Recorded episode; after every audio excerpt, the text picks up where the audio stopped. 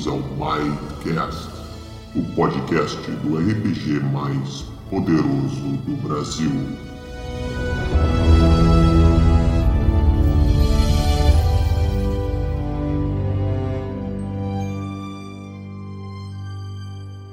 Olá, Might Bladers! Sejam bem-vindos novamente ao nosso episódio 15. Se tudo der certo, dessa vez vai. E aí, Domênico, tudo certo? Tudo bem? Computador em ordem? É, é, eu acho muito estranho porque eu estou tendo um certo déjà vu especificamente nesse episódio sobre o oráculo. é verdade.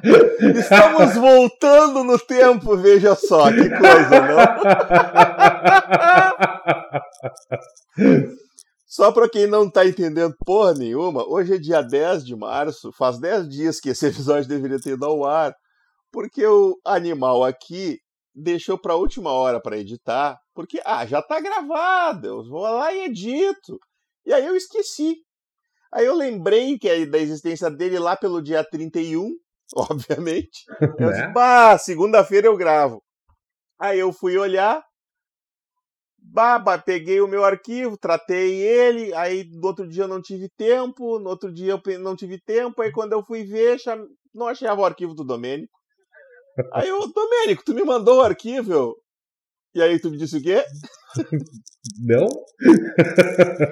Cadê o arquivo, Domênico? Ah, baixei até programa de, de, de para tentar recuperar o arquivo. Consegui recuperar o arquivo, mas ele veio corrompido, não deu para salvar o áudio. Ai, ai, mas é assim, ó, é, é um ano e três meses de podcast. Na verdade, um ano e seis meses, né? Porque a gente, é. a gente começou em outubro de 2017, de 2018. Mas é a primeira vez que isso acontece é. nessa indústria vital. Então, uh, não, não, não, até me surpreendeu de não ter acontecido nenhum problema de perda de arquivo. Todos os podcasts que eu escuto passaram por isso duas ou três vezes. Então, Bom, né? vamos aprender com os erros e não vamos repeti-los. Agora, o nosso querido Craig está gravando e não vai ter problema. Se dermos problemas no áudio, temos o Craig para nos salvar. Mas a piadinha aqui toda aqui no último episódio nós discutimos os caminhos do guia do herói. Entre eles o, uh, digamos assim, polêmico oráculo. Inclusive deixamos o oráculo para o fim, né? Para acabarmos de vez com a maluquice de usar um oráculo para viajar no tempo. E aí agora estamos nós aqui viajando no tempo. Isso é praga. O oráculo mandou é, uma praga pra é nós. Exatamente. É, dizer, é o, viagem do tempo. Olha aí, vocês voltando no tempo por minha causa aí, ó. Miserável tá do inferno. Déjà vu. Déjà vu não é ah, é viagem do tempo. Que desgraça, cara. Eu, eu, eu tô com muita vontade de... ah, eu odeio esse caminho. Ouvindo a gente aqui só o Jubão Albino e o Luiz Corvo Louco. Isso aí, Corvo Louco! Corvo Louco! Então tá. Vamos então fazer diferente, já só para a gente não voltar no tempo totalmente. Eu acho que é ótimo a gente fazer troço virado hoje. Já que a gente é, já começou pra... com déjà vu, vamos começar pelo oráculo logo uma vez e resolver essa batata aí, quente. Vamos, vamos, vamos, vamos, resolver esse problema. Qual é, qual é o problema do oráculo? O, o, o oráculo, lá na sua habilidade. Ah, deixa eu pegar o oráculo aqui só para mim ler direitinho a habilidade. É, abrir janela tem... mágica. É, é não, mas a, na verdade na, o problema começa no janela mágica, que diz que tu usa a, é, essa, essa magia sobre clarevidência, psicometria ou retrocognição para mostrar numa telinha a tua visão, basicamente. É isso aí. E aí os loucos vão lá e leram Atravessar a Janela Mágica e quiseram atravessar para a tua visão no passado. É Porque aí. a gente esqueceu de dizer que atravessar a janela mágica e abrir a janela mágica só funciona quando a janela mágica foi aberta sob clara evidência. Ela não serve para retrocognição e psicometria. Porque se um fucking oráculo pudesse voltar no tempo, isso estaria descrito na descrição da classe. E ele não seria é um oráculo, coisa... né? Ele ia ser um viajante do tempo. A gente ia ter é, isso colocado... é uma coisa relativamente importante que a gente não ia deixar passar na descrição. É, exatamente. O cara ia ter uma polícia temporal e o caralho na descrição, porque afinal de contas os caras viajam no tempo, né? E não é Mas, o que acontece. Enfim, resolvido o problema, vamos para os outros caminhos. Não, papum, vamos gravar dois episódios hoje. Eu quero gravar dois episódios. Dois episódios de 30 minutos cada um. Mais ou menos. Não, aí a gente pode gravar três. é, se for de 30 minutos até rola. Mas então. Uh, eu queria, antes da gente começar a falar dos caminhos propriamente ditos, até do. do nós vamos falar em detalhes do, do caminho do oráculo. do oráculo. Nós vamos falar em detalhes do caminho do oráculo. Uh, não se preocupe, nós vamos falar, calma. Mas é, eu esqueci de dar um recadinho, quero voltar aqui e dar o um recadinho. Na verdade, eu vou, eu vou dar o um recadinho, eu passo ele para frente e depois a gente continua como se ele tivesse sido lá na frente. Eu queria falar aqui sobre o nosso Guia do Vilão, né? Porque já tem várias pessoas me perguntando, bah, e não ia sair em março, não ia sair em março. Gente, a gente está tentando, a gente queria que saísse em março, mas não deu, a gente não está conseguindo. Vocês estão sabendo que a gente não ganha para fazer isso, né? A gente faz isso no nosso tempo livre e a nossa atual economia está nos obrigando a ter que fazer essa coisa chata que é trabalhar para pagar as contas. E, é isso aí. E, e, essa, e a economia também não está ajudando o nosso projeto de apoio porque teve várias pessoas que tiveram problemas aí, de diversas ordens tiveram que sair do, do Apoia-se, nosso apoio caiu pela metade, a gente não tinha nem batido a, a, a primeira meta ainda, tava, tava quase lá, chegamos assim, foi lá na trave assim e voltou. então isso tudo contribui para a gente atrasar, não, infelizmente a gente tem que parar para ganhar dinheiro, né, Domênico? É Principalmente é o Domênico, que eu, eu tenho uma livraria, né, mal ou bem eu me mantenho ali, fazendo as mesmas coisas, mas ultimamente a livraria não tem dado muito, eu tenho que ter feito uns trabalhinhos por fora também, não tá dando tempo. E basicamente o texto do livro está pronto. A gente tem agora que fazer as ilustrações, e aí é uma coisa que infelizmente eu não posso ajudar o Domênico a fazer as ilustrações. É, na verdade, posso... na verdade o texto não está completamente pronto, porque o que aconteceu também foi uma, o que atrasou um é, pouco. É, eu, eu ia entrar nisso, eu ia entrar nisso. De, de, de, deixa, deixa, deixa eu chegar lá. Ah, meu Deus, é... mas é que tu disse que o texto está pronto, aí não rola. Calma, calma, calma. O texto está pronto, ele só vai ter que ser alterado, mas ele está ah, pronto. Tá, ok. Não, é que é, o, a gente encontrou alguns problemas no companheiro dra dracônico do Dracomante. do Dracomante. Já estamos testando uma solução, não sei como é que ela vai ficar, eu, eu, eu já escrevi ela, não sei se o Domênico já leu. Já leu, Domênico? Não, eu, eu na verdade, o, essa última semana, que foi quando a gente teve essa ideia do, do da revisão do Dracomante, eu não tive tempo para nada, porque, além de tudo, além dos problemas financeiros normais do nosso país glorioso, eu ainda tive um problema muito sério aqui na minha casa porque estourou um cano de água da Corsan, eu tive eu racei, eu não tenho dinheiro para chamar um, um, um, pedreiro, então eu tive que fazer o trabalho todo. Então eu passei as últimas duas semanas, na verdade, ao redor dessa coisa toda de resolver o meu problema de encanamento aqui. E isso me fez é, também. Eu, eu até trabalhar. fiquei preocupado, eu achava que era um problema de encanamento, queria chamar um pedreiro, não ia dar muito certo. Tinha que chamar um encanador. Mas não, tem que chamar um pedreiro. O encanador não faz esse tipo de serviço. Puta merda, era, é, era, era, tinha que construir o cano. Eu tive que destruir uma parte do, do, do meu muro e, e ah. abrir uma, uma, uma, um buraco na volta do troço para encontrar o vazamento, para tirar a parte do cano que estava uh, detonada, para realizar um conserto. Então foi, foi um troço bem trabalhoso. Barbaridade. Se fosse comigo, ia ficar lá o problema, porque eu não ia saber nem por onde começar. Mas, enfim, uh, eu ia tentar arrumar com o Super Bonder. Provavelmente não ia dar certo. Provavelmente não. então, todos esses problemas atrasou o, o, o Guia do Vilão e a gente não quer correr, incorrer no mesmo erro que a gente incorreu com o Guia Básico, com o Guia do Herói. A gente estava naquela ansiedade de lançar e fizemos o guia, o guia, o guia básico na pressa e ele saiu com um monte de, de, de erro, depois teve que ter uma errata. O guia do herói tem que ter uma errata, a gente vai fazer uma errata para ele em seguida, para publicar. ele já, já encontramos alguns problemas, inclusive problemas de diagramação, que tem algumas coisas que ficaram coladas que tu não consegue, tu não, não encontra o, o, lá nos itens onde começa uma coisa, onde termina outra, porque emendou tudo uma coisa só. Então, a gente quer fazer esse livro com calma e direito, porque os vilões merecem o nosso respeito. Os heróis que se fodam. Mas uh, tem muita coisa. E o Dracomante é, um, é, um, é uma classe nova. E uma classe nova, ela precisa ser muito bem analisada para não causar muitos problemas, né? E a gente quer que ele esteja no guia do vilão. Então a gente vai reavaliar isso aí.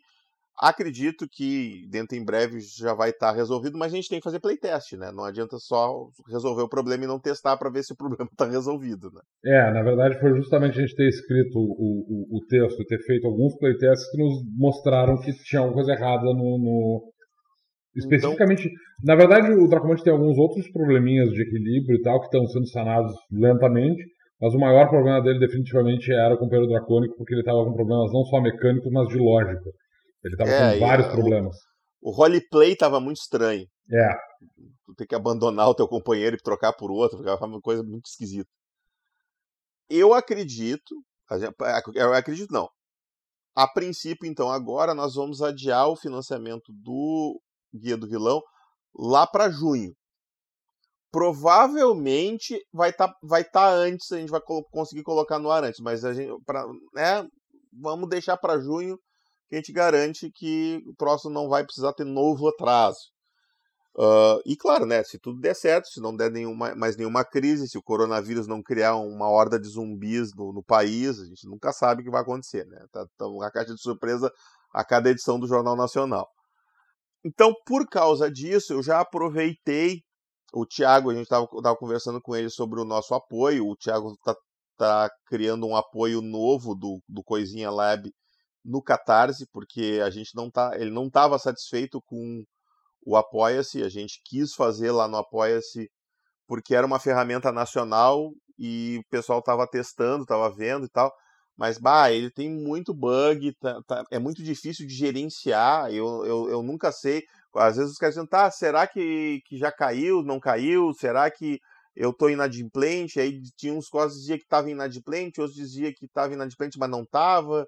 É muito confuso a plataforma. E aí a gente vai cancelar o Apoia-se e vai abrir um Catarse, uma assinatura no Catarse. A assinatura já está pronta. Eu fiz, eu não botei ela, eu não divulguei ela ainda porque eu estava esperando para gravar o episódio. Na verdade, o episódio vai demorar um ou dois dias para ir ao ar ainda. Eu acredito que até o dia 15 ele esteja no ar, mas uh, eu ainda tenho que editar ele, né? Então não sei. Hoje é dia 10. Se vocês estão ouvindo, estou datando o episódio, dia 10 de março de 2020. Para você que está aí no futuro. E ó, viajando no tempo aí de novo. É. E aí a gente vai abrir esse catarse, eu vou colocar o link aqui no, na, na, descrição também. Uh, e aí, quem é os nossos apoiadores que estão nos ouvindo aí, fiquem tranquilos, a gente não vai cobrar duas vezes, então eu vou considerar que todo mundo que está no Apoia-se está, como é que eu vou dizer, está em dia até abril. Ok? Vocês estão. Qualquer coisa alguém vai ganhar o abril de brinde aí. Mas vocês têm até o dia 30 de abril para se cadastrar na assinatura do Catarse. Aí no dia 1 de maio eu vou, deslig... eu vou desligar o Apoia-se. E aí quem tiver no Catarse vai continuar tendo os benefícios. Quem não tiver, eu, eu, a gente corta fora. Mas eu acredito que até lá todo mundo vai ter conseguido passar de, de uma, sem maiores problemas. O, a mecânica do Catarse, bah, sério, gente, eu fiz em 15 minutos a assinatura ontem. Aí depois foi só ficar no justizinho, botando umas imagenzinhas e tal. Depois, quando o Guia do Vilão estiver pronto, o Domênico vai dar uma caprichada em umas imagens novas pra gente deixar ele mais bonitinho. Porque afinal de contas ele vai ficar lá permanentemente, né? Mas uh, viu que eu já botei no teu sem tu, sem tu ter chance de te defender, né? Não tô nem falando aqui porque eu só tô aceitando. É isso aí, só aceita. só aceita que dói menos. E aí a gente vai. A gente está lá com a assinatura do, do Catarse e ela é muito mais fácil de gerenciar. A, a diferença, por exemplo, o Apoia-se ele transmitia direto em algum dia do mês, eu não consegui descobrir qual ainda, ele fazer uma transferência automática para a conta. O tu tem que chegar lá e mandar ele transferir. Então, se tu não mandar ele transferir, ele não transfere. Não sei como é que é no Catarse com relação. Eu não li ainda se tem um mínimo para transferir. O, o Apoia-se tinha um mínimo de 100 reais para transferir. Eu imagino que o Catarse deva ter um mínimo também. O que mudou no Catarse é que a assinatura mínima, que era um real, agora virou cinco, porque o mínimo que o Catarse aceita é cinco. Que é aquela assinatura que só ganha o nosso muito obrigado, que é quem quer ajudar, mas não tem muito para ajudar. Eu gostaria de poder botar menos, mas o Catarse não aceita menos de cinco reais. Eles são, são, são de elite, né? Só quem tem pila. Então, é, tem que ter no mínimo cinco pila por mês para ajudar. Mas uh, eu, eu, eu, re, eu reorganizei, a gente fez uma nova, digamos assim, uma nova skin. Agora é, o nome do projeto é Might Forge, porque não fazia sentido o projeto chamar Mightcast, porque o projeto não é só do, do podcast, é o projeto do, do Might Blade como um todo, né? E aí eu achei legal fazer o Thiago dessa ideia da Might Forge e tal, e a gente fazer essa coisa de vocês nos ajudarem a construir a Might Blade, eu achei legal. E aí eu mudei um pouco as recompensas, são essencialmente a mesma coisa. Eu tirei aquela coisa dos, dos badges no fórum, porque acabava que eu tinha que ficar mandando o Thiago colocar e o Thiago não tinha tempo, e aí ficava uns com badge, uns sem badge. Aí eu troquei para um. Quem, quem é nosso apoiador vai sair todas as nossas publicações uh, a partir de agora, vão sair com o nome dos nossos apoiadores e com a respectiva classificação. E, e, provavelmente a gente vai replicar essa, essa mesma classificação para o financiamento do Guia do Vilão, por exemplo. Então, quem for quem for ser uh, financiador do Guia do Vilão vai, vai poder se tornar, pelo menos no Guia do Vilão, um conselheiro ou um guardião da Torre de Sarfa. Mas o Catarse está lá, já está valendo. Quem não é nosso apoiador ainda, dá uma olhadinha, dá uma lida nas recompensas, elas são bem legais. Esses dias, agora mesmo, quando eu estava escrevendo o, o as, os, guia, os companheiros dragões do, do Dracomante, eu avisei pro pessoal no grupo, ó, tô trabalhando no guia do vilão agora, porque tinha alguém perguntando do guia do vilão, olha, tô mexendo nele nesse momento, se entrar lá pode ver, porque os nossos, nossos apoiadores têm acesso ao nosso material em produção.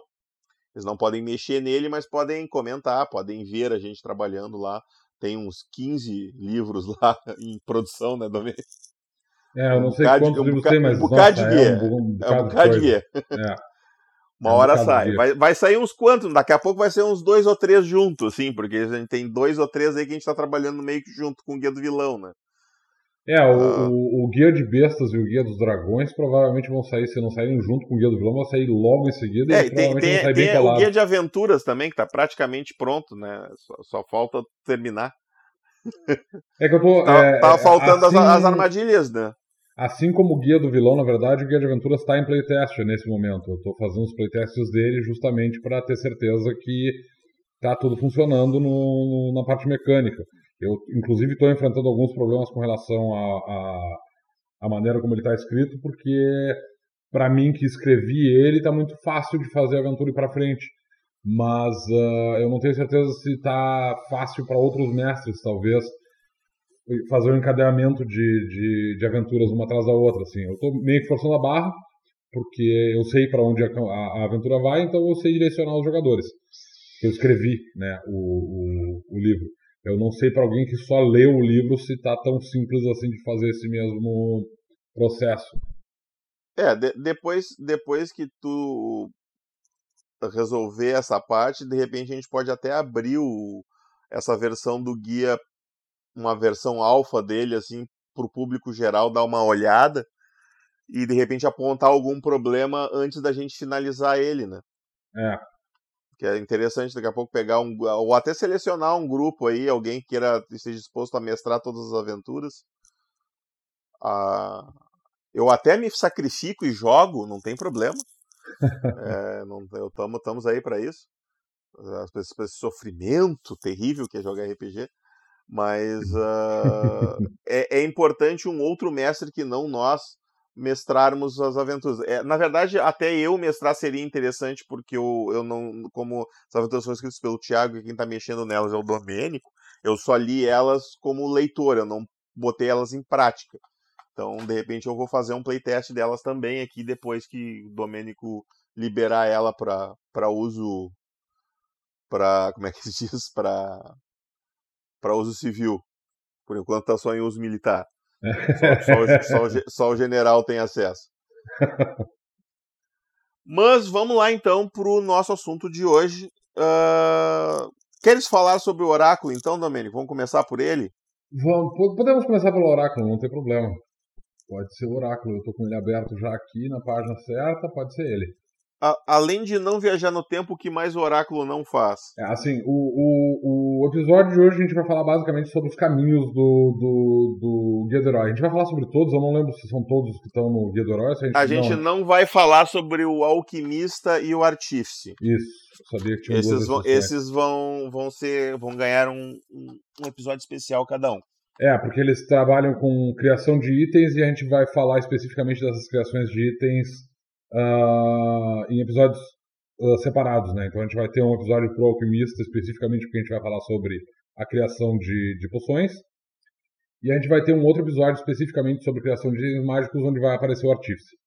Então neste episódio a gente vai falar especificamente do uh, oráculo, como a gente já mencionou algumas vezes aqui ao longo desse episódio, uh, o ilusionista, o invocador, o Torunga, o domador e o arqueiro. Beleza. É isso? Acredito que sim. Então, vamos começar pelo seu oráculo. Bom, uh, a gente já passou no começo desse episódio, já disse que não, oráculos não voltam no tempo, tá? Uh, a ideia do oráculo foi sempre fazer uma coisa mais parecida com. A, a ideia que surgiu para fazer o oráculo foi uma coisa mais parecida com para quem assistiu 300 Esparta, uh, lá tem aqueles. Como é que chama aqueles, aqueles caras? Oráculos? Eles não, é, é, que eles têm um outro nome no, no, no, Eles não são só. Eles, não, são, eles são chamados de oráculos? Que eu me lembro, sim. A gente. Quando a gente criou o oráculo, a ideia dele era justamente fazer esse personagem com uma capacidade, como o nome bem diz, oracular. Capacidade de ver o passado uh, e ter pequenas previsões do futuro. Então ele é capaz de ver uh, acontecimentos que ocorreram ao redor de objetos e pessoas. Um, a habilidade básica do oráculo, que é a clarividência, ela permite especificamente ver os arredores de um selo que o conjurador tenha, tenha uh, desenhado. O oráculo é especificamente uma, uma um caminho para conjuradores místicos. Tá? Então, uh, druidas, uh, sacerdotes, esses caras são os caras que vão poder usar o, o oráculo. Tá? Então, eles vão. A Igreja de Mirá usa muito capacidades oraculares, especificamente quando está trabalhando com relação a investigar crimes e coisas assim. Então, existe uma pequena, uh, como se diz, digamos assim, uma espécie de polícia especial formada por alguns membros da Igreja Mirá. Além disso, alguns outros, alguns outros, algumas outras igrejas também fazem bastante uso deles. Por exemplo, os, os sacerdotes de Sarfion, que são conhecidos por procurar conhecimento especificamente, são bastante conhecidos por, por, por se tornarem oráculos. Tá? E alguns, alguns druidas também fazem isso, principalmente não só porque, em geral, eles costumam ser curiosos por natureza, druidas costumam ser curiosos, mas também porque o, o oráculo ele permite que tu faça, uh, uh, que tu guarde uma determinada região com muita facilidade, porque tu pode escrever vários símbolos, uh, selos ao redor de uma área e ficar observando eles à distância. Isso serve para te proteger uma área com, com mais eficiência. a habilidade básica do oráculo, clarividência, ela permite justamente isso, que tu observe os arredores de um selo que o, o, o conjurador tenha desenhado. Uh, esse selo pode ter sido desenhado tanto como, como um selo sobre uma criatura, ou sobre uma, um objeto, ou sobre uma, uh, área. Então, um, um druida pode, pode, por exemplo, desenhar esse símbolo em uma, em uma pedra, em uma clareira, onde ele costuma residir, uma, ou nas paredes de uma de um vale que seja uma entrada para uma região que ele considere sagrada ou que tenha um círculo de druidas. Uh, um sacerdote pode escrever esse símbolo, por exemplo, no altar de uma igreja, ou tu, o, no, no, caso de, de, aventureiros, um sacerdote pode, por exemplo, desenhar uma, um, um selo simples, né? que é aquele selo que é perene, ou seja, ele fica ali, e ele pode desenhar esse selo, por exemplo, sobre um personagem, um companheiro de, de aventuras dele, e aí sempre que ele, que ele, enquanto esse selo não tivesse sido dissipado, ele pode ir lá, não, estou mentindo, tu não pode desenhar selos simples sobre criaturas. É, tu não pode. Uh, mas ele pode, por exemplo, desenhar esse selo sobre um objeto que um dos, dos companheiros de, de aventura dele estejam uh, portando. Ele pode, por exemplo, desenhar esses selos simples. Quando tu diz selo simples, é um selo que não está vinculado a uma magia específica? É, é o selo simples. Ele tá, ele, é, o selo simples está descrito na parte de magias lá do, do, sim, do sim, sim, guia sim. básico. Então tu pode, por exemplo, usar ele, é, ele é geralmente é usado como marcação, né, para te dizer, olha, esse, esse objeto é meu. Ele serve para os jogadores também serem capazes de eh, canalizar os efeitos. Um selo simples é o selo que é usado pelos sacerdotes, pelos conjuradores místicos. Eu não sei se o nome. É, é, eu, é... Eu, eu, acho que é isso aí mesmo, tá, tá, tá certo. Mas eu não tenho certeza dúvida... se é um selo simples, mas eu acho que é esse o nome específico dele. O selo simples, esse selo que tu pode desenhar, ele tem dificuldade 8, não tem consumo em mana. Tu desenha ele sobre uma superfície, o único efeito que ele tem é ele vai deixar aquele objeto ou superfície marcado para uh, uh, um motivo qualquer. Então, por exemplo, tu pode fazer essa marcação em uma área para uh, dizer, olha, essa região aqui é protegida por uma divindade, ou tu pode desenhar isso sobre um objeto para dizer, olha, esse objeto aqui foi consagrado para essa divindade. Alguns sacerdotes usam esses símbolos para marcar objetos canalizadores, porque tu precisa marcar um objeto canalizador para poder usar ele como canalizador. E tu pode, por exemplo, no caso do, do, do oráculo, tu pode marcar alguns itens, uh, digamos, o, o, oráculo vai lá e ele é um sacerdote, ele marca vários símbolos sagrados do medalhões, com o símbolo sagrado da sua divindade, distribui para o seu grupo, e aí o grupo todo está protegido por esse símbolo sagrado e permite que, que o, o oráculo a qualquer momento acesse esse... O grupo todo está protegido, não, o grupo todo está vigiado. É, ele está protegido pela divindade, porque a divindade olha por eles. É isso que eu quero dizer, do, do ponto de vista do, do, do, sacerdote, no caso, né? É, mas quem e fica aí... espiando o cara no banheiro é o sacerdote, é o, é o é. oráculo.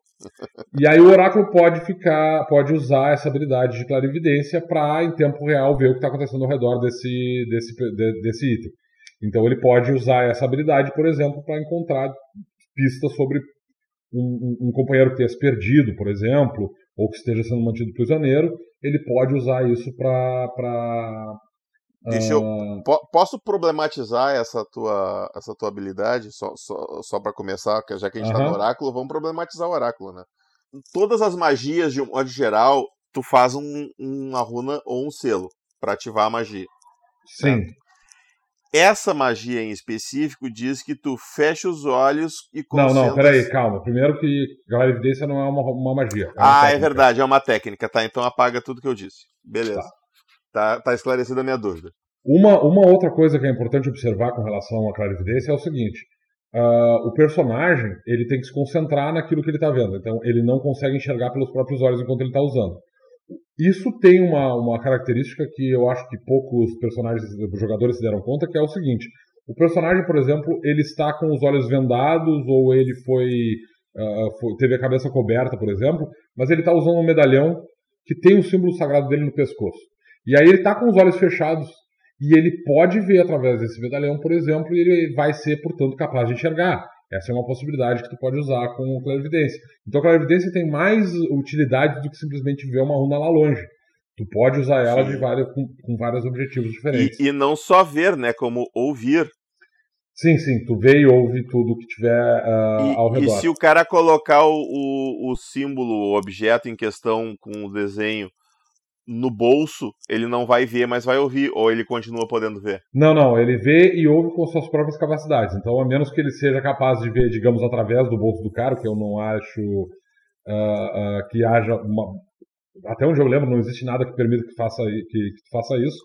É, só se for um, um, um, tecido muito, muito fininho. É, mas em geral, se o objeto estiver num bolso, o, personagem, o oráculo ele poderia ouvir o que está acontecendo ao redor desse objeto, mas não ver através dele.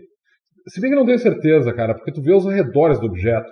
Então, se o objeto estiver no bolso. É, essa, era essa a minha dúvida. É, eu não sei, eu vou te até, dizer. Até que, até, que, até que. Porque eu tinha na minha cabeça que tu não só conseguia ver, como tu tinha uma visão 360 é, graus. Exatamente. É uma visão melhor. Eu, eu tenho, Ou é eu... uma visão de cima. Sabe? Eu acho que se um jogador meu chegasse para mim e perguntasse isso, eu diria para ele que beleza, ele consegue. Eu acho que é possível. Porque a, impressão que eu tenho é que é tipo uma projeção astral ligada diretamente ao selo, sabe? Tu tá vendo é, de é cima. Tipo isso.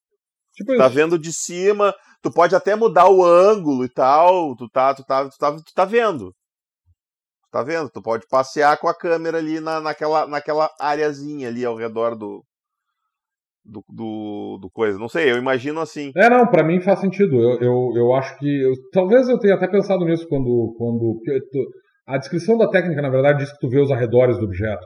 Então eu não acho que o, o teu ponto de vista é o objeto e aí tu vê ao redor dele, porque, né, se tu tivesse com um objeto, por exemplo, se for um símbolo sagrado esteja no teu peito, só pode ver para frente.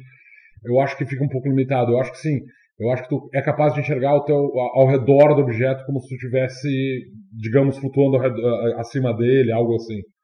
Então, sim, se o objeto estiver no teu bolso, tu poderia. Uh, se, o teu, se o teu símbolo sagrado estivesse por baixo da tua roupa, por exemplo, tu ainda seria capaz de enxergar assim. É possível. E, e gente, por favor, isso é RPG, né? Esse, esse tipo de, de dúvida cabe aos mestres responderem. É. Também, se o teu mestre disser que não, não, para mim é assim, é o teu mestre, na, na, visão dele é diferente, aceita o que ele está dizendo. Tá. Depois, o, o, o, oráculo ele tem duas habilidades aqui, que são técnicas também, que são psicometria e retrocognição. Psicometria serve no ambiente, retrocognição, retrocognição uh, funciona em, em, criaturas. Tá? Elas fazem exatamente a mesma coisa. A psicometria permite que tu analise uma área e veja eventos que aconteceram ao redor dessa área, enquanto retrocognição permite que, tu, que, o, que o oráculo uh, uh, se concentre em um. Ele, ele, tem que tocar uma, uma criatura, assim como no caso de psicometria, tem que tocar uma área ou um objeto, e aí com retrocognição tu toca uma criatura e tu consegue ver coisas que aconteceram ao redor dessa, dessa criatura. Tá? Isso permite que o oráculo seja capaz de ver eventos que aconteceram no passado. É, para esse tipo de, de por causa desse, de, dessas técnicas especificamente, que os sacerdotes de Mirá gostam muito desse, desse caminho, porque eles podem usar isso, por exemplo, para desvendar crimes, tá? Para saber se uma determinada criatura é ou não é culpada de uma determinada ação. Uh, retrocognição especificamente é, uma, é um efeito mental, então ele não afeta todas as criaturas. Tem algumas criaturas que vão ser imunes ou resistentes, Uh, psicometria não, psicometria é uma, é, ela funciona em, em, um objeto e nenhum objeto pode resistir a esse efeito. Tá? Uh, eles veem uh, eventos que eventos cotidianos provavelmente vão desaparecer. Eles deixam uma, uma, uma lembrança muito pífia no objeto, na criatura, e eles desaparecem com o tempo. Mas eventos que sejam traumáticos ou que tenham uma carga emocional muito forte, eles permanecem. Então, crimes especificamente, são muito fáceis de perceber nesse tipo de, de usando essas duas técnicas. E aí tu tem janela mágica. Janela mágica uh, uh, permite que tu use essas três habilidades, psicometria, retrocognição e clarividência. E quando tu usa essas habilidades, na verdade, isso é importante observar, no caso especificamente de retrocognição e psicometria, depois que o oráculo ele viu esses acontecimentos, ele pode relembrar esses acontecimentos como se fossem memórias dele, tá? E aí o, o, o jogador pode, o, o, oráculo ele pode usar a janela mágica, que aí sim é uma, é uma magia, para criar uma, uma pequena tela, digamos assim, né? É, na verdade essa tela, é, eu não sei se diz que é pequena, é, é, é uma janela. Então, na verdade, ela não precisa necessariamente ser pequena. Tu pode produzir um, um telão se tu quiser para uma audiência maior ou uma, uma, uma janela menor para uma audiência menor, para ver os mesmos eventos que o oráculo é capaz de ver. O oráculo ele é capaz de ver esses eventos, mas ele não é capaz de modificar esses eventos, o que significa que, uh, mesmo que a percepção do oráculo com relação a eventos que ele viu com retrocognição ou psicometria mude, porque ele vê um determinado, uh, uma determinada pessoa como um vilão, digamos assim, uh, isso não altera o que ele está vendo. E isso não altera a memória que ele tem daquilo que ele viu. Ou seja, ele pode ter uma reação muito ruim com relação a alguém, mas quando ele está usando janela mágica para mostrar isso para uma outra audiência, a audiência está vendo o, o, os acontecimentos tal e qual eles aconteceram. Então isso é bom observar. Além disso, o, o, psicometria e retrocognição, assim como acontece com clarividência, eles são efeitos que acontecem em tempo real. Então, para um, poder usar a psicometria, para poder usar a retrocognição, o, o, oráculo ele, ele vai se concentrar e ele vai ver os eventos acontecendo em, acontecendo em tempo real. Então, se ele quiser ver um evento que aconteceu, que demorou muito tempo para acontecer, ele vai ter que ver o evento todo em tempo real. Ah, ele resolveu passar o dia inteiro junto com o cara porque o criminoso lá, sei lá, matou alguém e escondeu o corpo e ele quer saber onde, ele vai ter que seguir todo esse dia. Isso significa que ele vai ter que ficar concentrado nesse efeito, tá? E no caso de Janela Mágica, esses efeitos eles também são mostrados Ele não em pode dar um, um acelerar e desacelerar e Só quando ele estiver relembrando essas coisas. Quando ele estiver usando Janela Mágica, ele pode fazer esse, esse ah sim depois forward. ele pode É, mas quando ele estiver vendo esses, eh, eh, essas coisas, ele não pode. Ele tem que ver os eventos de acordo com, a, com, com, com o tempo que esses eventos estão acontecendo. e quanto tempo dura o efeito Enquanto ele estiver tocando no objeto e estiver concentrado. Não importa. Tanto o. Não, não importa.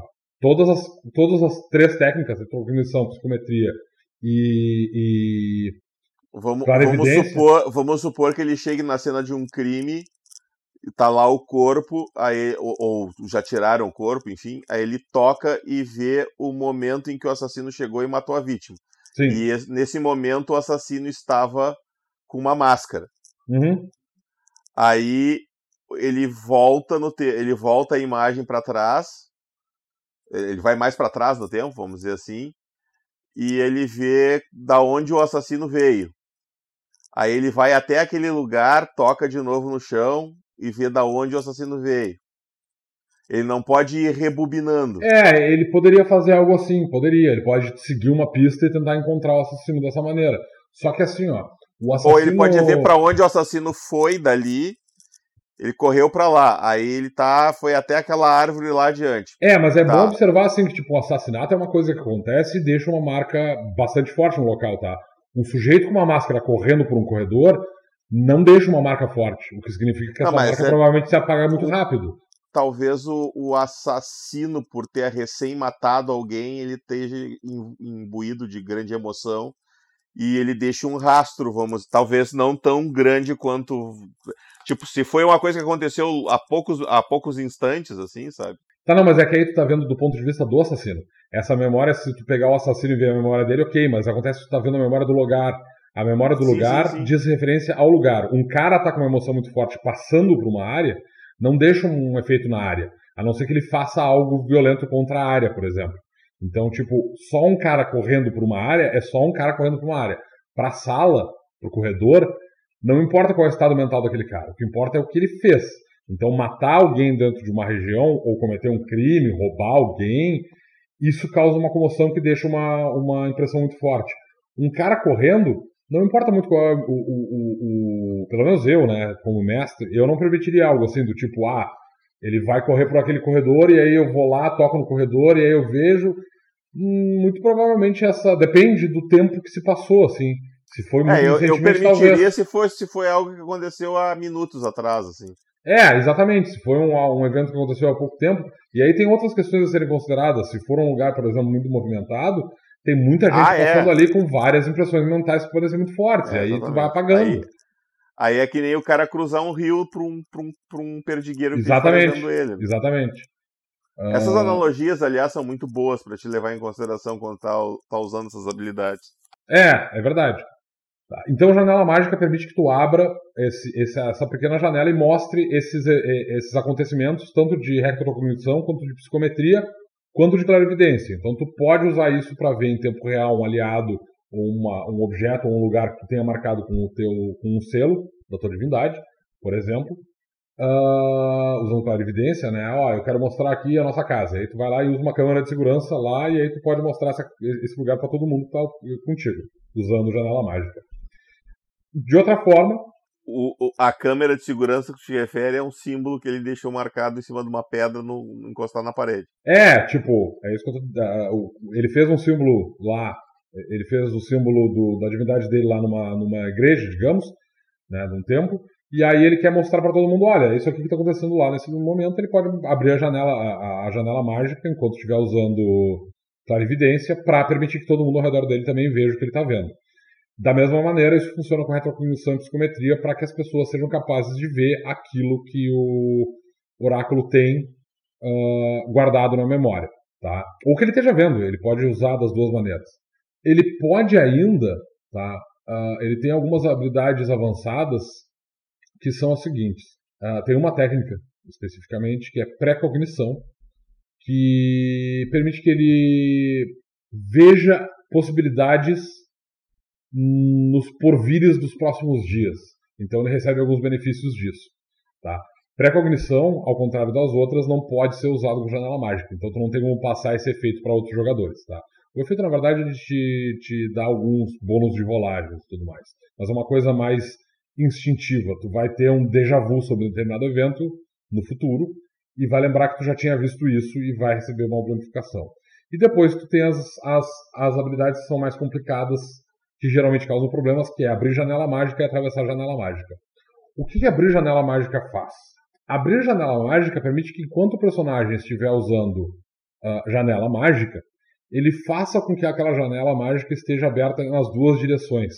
Então, na prática, o que ele faz é, ele está vendo as coisas que estão acontecendo de um lado da janela mágica, e as pessoas daquele lado da, da, dos acontecimentos Isso estão vendo. Calma, deixa, eu, calma, deixa eu explicar. Deixa eu explicar. Porque fica fácil de entender. Não, uh, fica.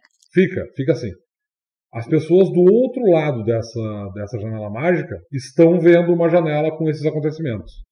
No caso de clarividência, uh, isso é óbvio. Vai, na frente do selo que tu está enxergando, vai abrir uma janela e tu vai poder literalmente falar com aquelas pessoas que estiverem diante da janela. Então, digamos, vou usar o, o, o exemplo do templo. O sacerdote tem uma, um selo uh, da divindade dele marcado numa janela do templo que ele costuma frequentar. E aí ele está vendo isso usando janela mágica. Só que ele quer conversar com o sacerdote de lá. Ele usa abrir janela mágica e nesse momento, na frente do selo que ele desenhou, vai abrir uma janela e tu vai poder conversar uh, em tempo real. Imaginem uma, uma conversa de Skype. Tu fala de um lado e a pessoa está te vendo pelo outro. Tá? No caso de retrocognição e de psicometria, tu vai essa, abrir essa janela para esses eventos do passado, só que esses eventos já aconteceram. Essas pessoas já não viram esses, eh, essa janela. Ela não estava lá. O que significa que tu não é capaz de abrir essa janela para esses eventos porque eles já aconteceram. Tu não é capaz de, de, de interferir nesses eventos. Então essa janela ela não pode ser aberta para esses acontecimentos que já, já ocorreram. Então ela é impossível de usar com retrocognição e com psicometria. Ou, tecnicamente tu pode usar ela, só que não vai fazer nenhum efeito porque as pessoas lá não vão conseguir enxergar porque aquilo já ocorreu e a janela não estava lá. Entende? Então é impossível. Uh, no caso de atravessar a janela mágica, funciona exatamente da mesma forma. Então tu vai abrir uma janela mágica, tá?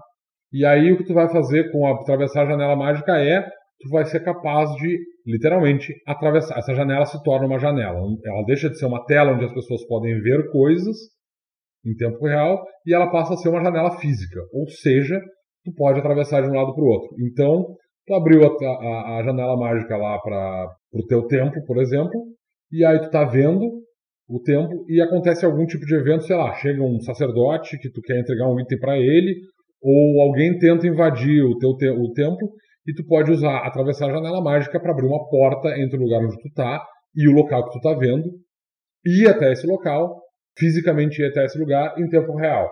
Em tempo real. Tu não pode fazer isso com eventos que já aconteceram no passado, porque esses eventos já aconteceram e tu não estava lá. Então tu não pode interferir com esses eventos, tá? O, o oráculo ele pode ver eventos que já aconteceram. Como ele não estava lá, ou mesmo que ele veja eventos em que ele estava presente, ele sabe que esses eventos já aconteceram. Então tu não pode interferir com o fluxo desses eventos, tu não pode interferir com coisas que já aconteceram. Então não, não é possível abrir uma janela mágica e conversar com alguém no passado. Por exemplo, uma pessoa morta. E aí tu abre uma janela mágica, tu vê o, a memória dessa pessoa, abre uma janela mágica para conversar com uma pessoa que morreu? Não, não dá. Abrir uma janela, atravessar uma janela mágica para um, um local no passado e tentar impedir, sei lá, a Revolta dos Dragões, que foi o exemplo que me deram? Não, é impossível. Esses eventos já ocorreram. Não tem como fazer isso. Então, só para só deixar bem claro aquilo que a gente falou no começo desse, desse episódio, não é possível abrir janela mágica e atravessar janela mágica para nenhum evento no passado. Eles já ocorreram e tu não pode interferir neles. O oráculo é capaz de ver coisas que já aconteceram e coisas que vão acontecer, ele não é capaz de interferir em coisas que já aconteceram. Tá? Isso ficando bem claro, este foi o oráculo. Ufa! não sei se eu fui tão didático quanto da primeira vez que a gente explicou isso, mas espero que sim. eu, acredito, eu acredito que tenha ficado claro. Uh, e sim, nós uh, vai, vamos ter que fazer uma pequena um pequeno adendo nas regras ali para que isso fique claro no livro. Isso vai ser feito na errata, é uma das coisas que vai entrar na errata do, do Guia do Herói. Sim, com certeza. Então, o oráculo ele tem esse sério problema e por isso a gente falou profundamente sobre ele, tá? Os outros caminhos não vão receber uma, uma, uma apreciação tão extensa porque eles são, eles são mais simples. Só para constar, o, o, oráculo, então, a gente falou longamente sobre ele agora aqui. Os outros caminhos a gente vai falar mais por cima, mais onde é que eles se ajustam e qual é o objetivo deles como dentro das campanhas. Então vamos agora para o arqueiro. Então, o arqueiro, especificamente, quando a gente criou o arqueiro, o objetivo dele era adaptar, porque o, o adaptar pro, pro, pro Might Blade alguma coisa que se aproximasse mais do guerreiro, do arqueiro de guerra, tá? Para aquelas pessoas que já leram, por exemplo, os romances do os romances históricos do Bernard Cornwell, é, em busca do Grau, ele acompanha um arqueiro de guerra, tá? E esse cara, ele tem características muito específicas. Ele é um arqueiro inglês que foi treinado a vida toda para usar um arco muito bem. O arqueiro que a gente geralmente está acostumado no Might Blade, ele geralmente é aquele cara que é ou um ladino ou um patrulheiro que usa ataques à distância, tá? Esses caras, eles geralmente eles são uh, caçadores, rastreadores. Então, o arco para eles é uma ferramenta de caça mais do que uma ferramenta de guerra. E a maior parte desses caras, como eles estão muito preocupados nessa questão toda de se esconder, serem furtivos, se aproximar da caça para para conseguir pegá-la de surpresa, eles geralmente preferem agilidade alta à força alta. Tá? O arqueiro ele vai para o outro lado da, dessa, dessa matemática. O arqueiro, ele especificamente foi uma tentativa que a gente fez de criar um sujeito que ele não está preocupado em se esconder para se aproximar do, da presa. Ele é um arqueiro voltado mais para a questão de guerra. Então ele não tem nenhum tipo de, de habilidade para se esconder ou para rastrear. O arqueiro ele podia se, se chamar, sei lá, soldado arqueiro, tá? Porque ele é feito para ser o cara que está concentrado em usar um arco e flecha de uma maneira extremamente eficiente e ser letal em combate com um arco, independente da situação ao redor dele. Ou seja, se ele, ele, ele não está se preocupando se ele está escondido ou se ele está uh, num ambiente que ele pode preparar uma emboscada ou coisa assim. Não, ele é muito bom com um arco na mão para atacar criaturas a longa distância e tentar derrubar elas. De fato, o arqueiro recebe várias habilidades que permitem que ele perceba alvos escondidos com mais eficiência. Tá? Então, o arqueiro é um caminho especificamente voltado para o cara que quer usar um arco com eficiência para derrubar os, os, oponentes dele. Ele não é um bom caminho para caçadores, porque nesse caso vai ser mais difícil, né? Porque uh, caçar em, em, em, áreas abertas não é tão simples assim. E dentro da floresta o arqueiro não recebe nenhum tipo de benefício, tá? Uh, então o arqueiro ele é, ele é, baseado nessa coisa de ser capaz de usar o arco com muita eficiência, tanto para acertar com mais facilidade quanto para causar mais dano com o arco. E ele também tem muitas habilidades focadas em ser capaz de perceber e vigiar áreas. Tá? Então, ele, esse caminho ele é especificamente ele foi criado para aqueles caras, para aqueles jogadores que querem fazer um arqueiro de guerra. O cara que é um soldado arqueiro, o cara que está ali porque ele uh, faz a vigia de uma torre, tá? no caso de um PDM, ou para o, o, o, o, jogador que quer fazer um arqueiro muito eficiente, que ele é muito bom em usar o arco, como por exemplo um guerreiro com uma, com uma Claymore é muito bom em, em desmembrar seus oponentes. Tá? Então, esse é, é a essência do arqueiro. Ele foi feito para ser um arqueiro de guerra, ele não foi feito para ser um caçador eficiente. Para um caçador eficiente, o patrulheiro ainda é melhor. Tá? Para um, um, um, batedor e um cara que trabalha com emboscada, tanto o patrulheiro quanto o, o, o, ladino vão ser melhores do que o arqueiro. O arqueiro ele é um combatente, ele é basicamente um sujeito que está especificamente uh, focado em combater com arco e flecha e ser muito eficiente nisso. É, ele comba muito bem com o guerreiro e com o paladino, né? Sim, ele funciona muito bem com, com não só com o guerreiro paladino, mas ele funciona uh, ele uh, ele funciona com outras classes, mas é com o Rúnico um guerreiro funcionar bem também. com o Rúnico não, porque o Rúnico não tem muitas habilidades para ataque à distância, a não ser as próprias técnicas que ele já tem. Aliás, a gente tem que fazer um caminho especificamente para o Rúnico poder fazer isso à distância. Mas aí é uma outra história. Uh, o arqueiro ele funciona bem para um patrulheiro, por exemplo, que queira melhorar suas capacidades combativas com o arco. Mas ele realmente ele funciona melhor com, com como o Luciano disse, com, com o paladino e com o guerreiro, porque o paladino e o guerreiro eles usam mais força. Eles, eles já têm essa lógica de, de uh, fazer ataques mais devastadores. assim. Então, sim, para eles o, o, para classes combativas, tá? para o guerreiro e o paladino, até para o rúnico, mas para o rúnico em menor escala, o arqueiro ele funciona melhor do que, um, um, por exemplo, tu ser um. tu ter aprendiz de classe uh, patrulheiro. Tá? Se tu quiser usar um arco e flecha em combate, definitivamente o, o, um guerreiro com o caminho de arqueiro é a melhor indicação. Muito bem. O próximo caminho que nós vamos falar aqui é o Domador. Nosso querido caçador de Pokémon.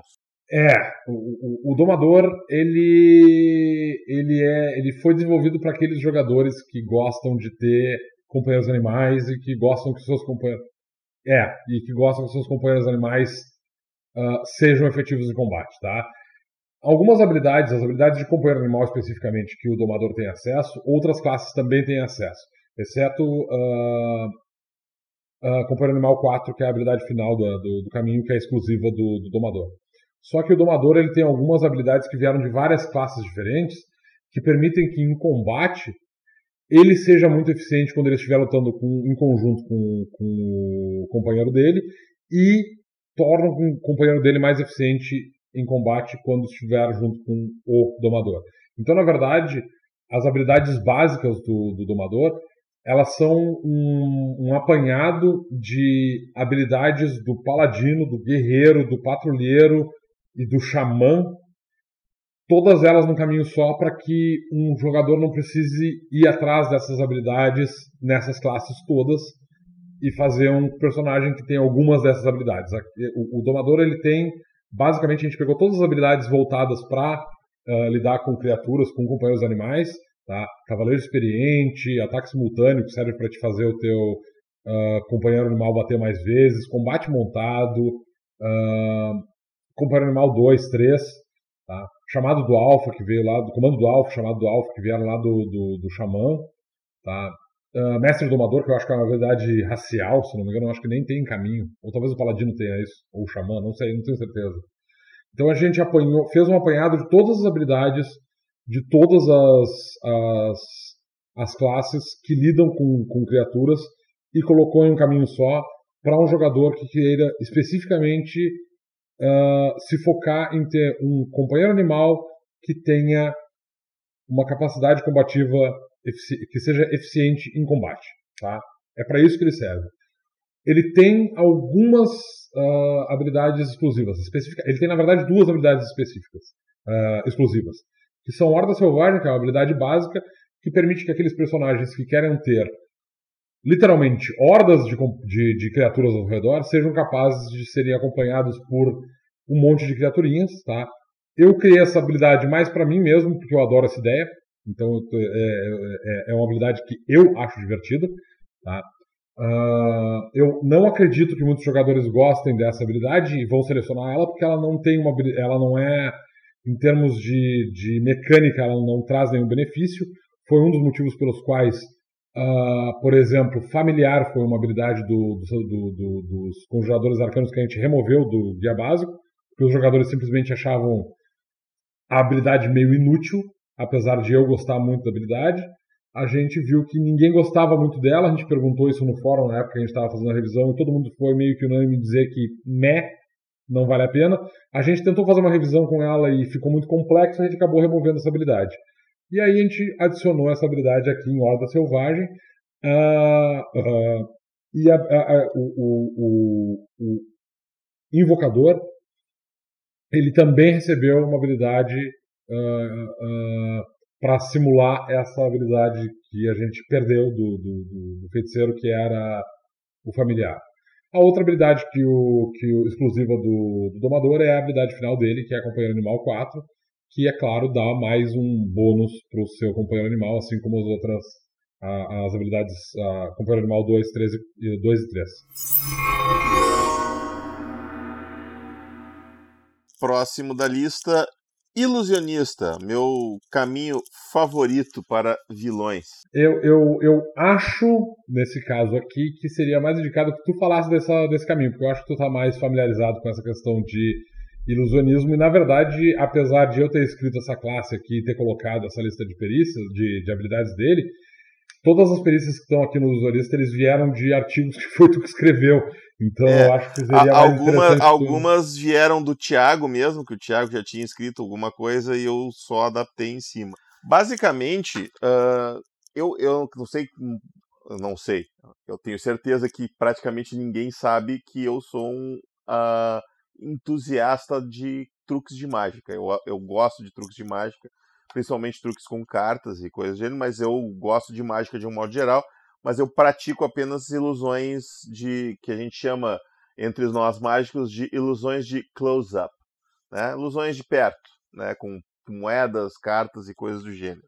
E eh, quando eu criei o mentalista, lá na versão alfa do sistema, eu tinha feito a classe mentalista, que era justamente a ideia de fazer um mágico que juntava o ilusionismo com algumas habilidades mentais que eu tinha desenvolvido e acaba que o mentalista ele, ele, ele virou um, um caminho e o, o, ilusionista virou outro caminho, a gente quebrou a classe em duas. O, o caminho do mentalista nem sei se vai aparecer em algum lugar no futuro, mas. Ele, ele, ele vai, ele não apareceu ainda, mas ele vai. Ele tem ele várias vai, habilidades né? bem legais. Ele vai, ele vai aparecer num certo guia que vai vir pela frente aí, né?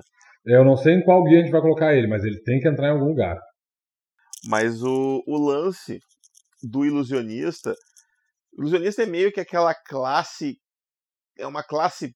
Desculpem o pleonasmo aqui, é uma classe clássica.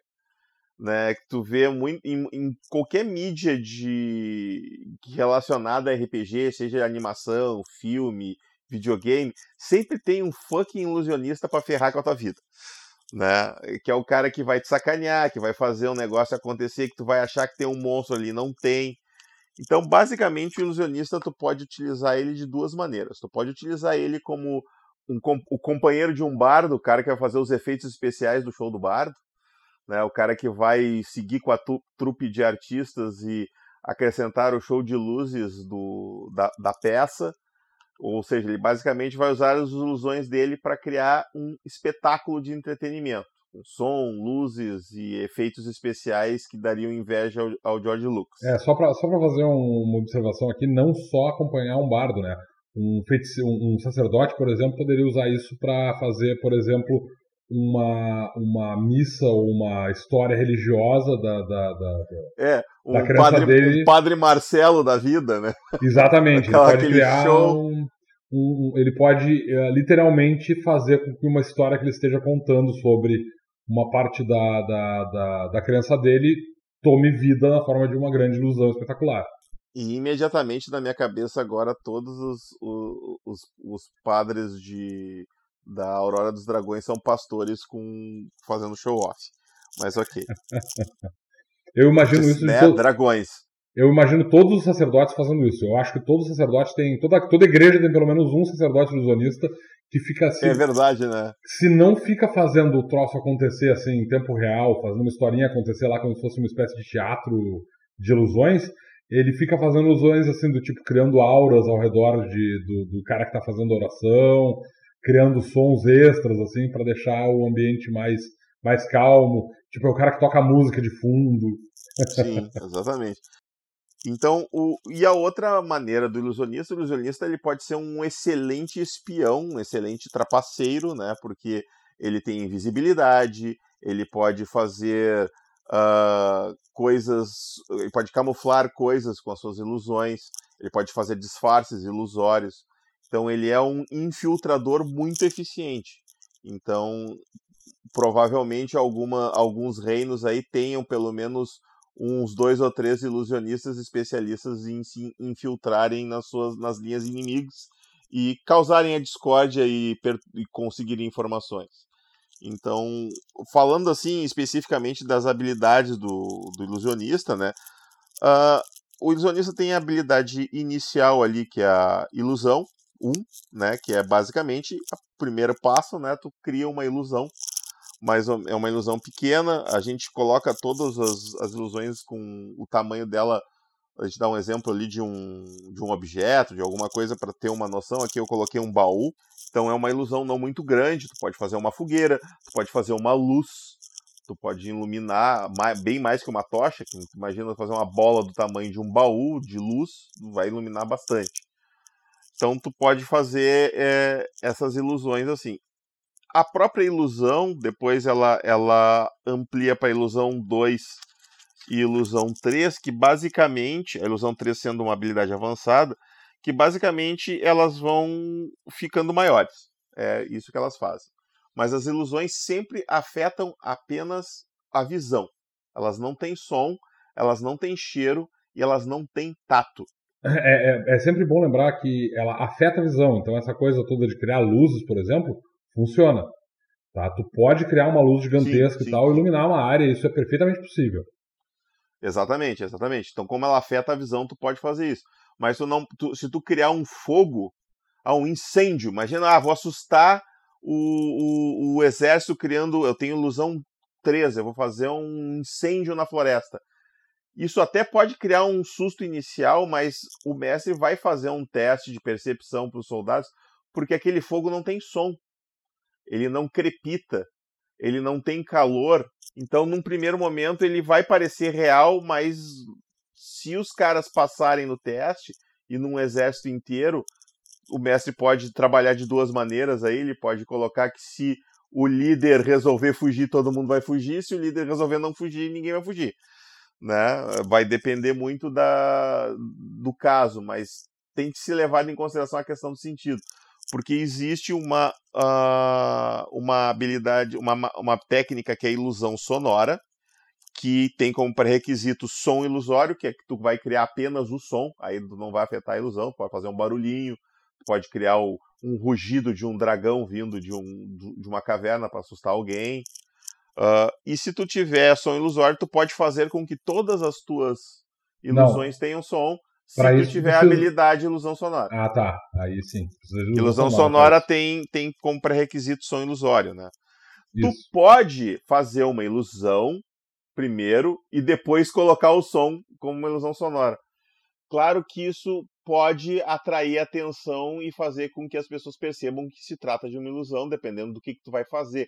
Como no caso do exemplo do fogo. Tu cria o fogo e depois tu faz o som do fogo pode ficar esquisito, ele pode não ficar em sincronia.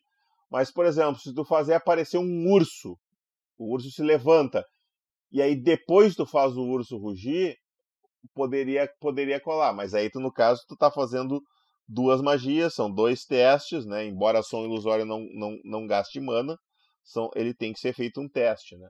É, e, e isso é uma, uma, outra coisa importante de observar. As, as ilusões que são criadas pelo ilusionista, elas são estáticas. Então o personagem, o, o, jogador, o, o, conjurador, ele pode criar ilusões que se movam. Tá? Então aquela coisa que a gente estava falando de, de, fazer um espetáculo de luz, etc, etc, é perfeitamente possível fazer, por exemplo, explosões, explosões luminosas, não vai afetar a visão do alvo, não vai deixar ninguém cego, mas pode fazer espetáculos, por exemplo, de fogos de artifício. É, o, o, o, cara é um tipo, com a ilusão dele, ele é como se ele fosse o, o Puppet Master. Como é que é Puppet Master em português? Mestre das ah. marionetes? É, tem um nome específico para isso, mas eu não tenho certeza de qual. Eu, eu sempre chamo de ventríloco, mas não é. Não é ventríloco. Ele, é, ele, vai, ele vai. Se ele criou um, um soldado, ele pode fazer esse soldado caminhar para um lado, caminhar para um outro, abrir e fechar a boca, apontar a espada. Ele pode deixar isso, tipo assim, fica brandindo a espada aí. E ele vai ficar no automático ali até acabar o efeito da ilusão. Mas se ele está presente, ele está vendo e se concentrando na magia, ele pode mudar o que, o que a ilusão vai fazer. É, na verdade, o, o, o, o para te fazer uma ilusão ficar permanentemente no lugar, tu precisa ter a habilidade final que é a ilusão eterna. Senão a ilusão ela se dissipa se perder o contato visual com ela. Ah, se perdeu o contato visual, tá certo. É verdade, eu tinha esquecido é, na verdade, de manter ilusão, o contato visual. Ilusão persistente, que é uma habilidade avançada, já permite que tu mantenha é, a ilusão durante mais é. tempo. Isso, exatamente. Ilusão persistente permite que tu mantenha por mais tempo e a, a eterna ilusão fica. Né? É. É para fazer aqueles efeitos massas que a gente pode botar. Uh, tu tem ali luz mágica, que é especificamente para fazer luz, mas uh, eu, eu, eu vou dar uma lida porque eu não lembro. Deixa eu ver uma coisa aqui. Você é, tu faz um objeto, um, um, um, sobre um objeto faz com que ele crie uma luz própria. É, a vantagem de luz mágica sobre a luz que tu produz, por exemplo, usando ilusão 1 e 2, é o fato de que com luz mágica tu não precisa ter contato visual com essa luz. É, então, tipo, exatamente. Tipo... E tu pode fazer, tipo, três pedrinhas brilhar, dar uma para cada um e, tu, e, e, o pessoal pode se separar e eles vão ter exatamente. luz por uma hora. E esse é o grande esquema do, do, é o... do, da luz ilusória. A luz ilusória tem essa. essa é, além de ser uma magia mais barata de fazer, né? Ela, ela custa menos mana, ela é, tem uma dificuldade mais baixa, ela tem a vantagem de tu não ter que manter contato visual com ela, ela tem uma duração e ela fica funcionando depois disso. Eu acho que eu tinha. Eu não lembro se eu tinha feito isso ou se eu pensei em fazer e depois eu não fiz. Que eu me lembro que eu tinha falado alguma coisa de. feito alguma coisa sobre intensidade de luz Tu poderia, por exemplo, simular a luz do sol. E aí, sim. simular a luz do sol tem outros efeitos, né? É, sim, com certeza. Uh, se tu tiver algum tipo de criatura que sofra, por exemplo, uh, eu, eu, não lembro qual é o nome da habilidade, mas eu sei que algumas criaturas elas têm penalidades quando elas estão agindo sobre a luz do sol. Nesse caso, se a luz mágica for usada para isso, para Pra... É, tá aqui, eu tava lendo agora, que eu não, não, tinha achado. Tá aqui bem no finalzinho diz ali. Se tu, se tu fizer uma luz intensa como a do sol, ela dura um minuto. Diminui a coisa. E aí tu pode afetar um vampiro, tu pode fazer várias Exatamente. coisas com isso. Exatamente. Olha pro selo, pro, pro medalhão do vampiro e transforma o medalhão do vampiro num sol. E vê, e vê ele gritar.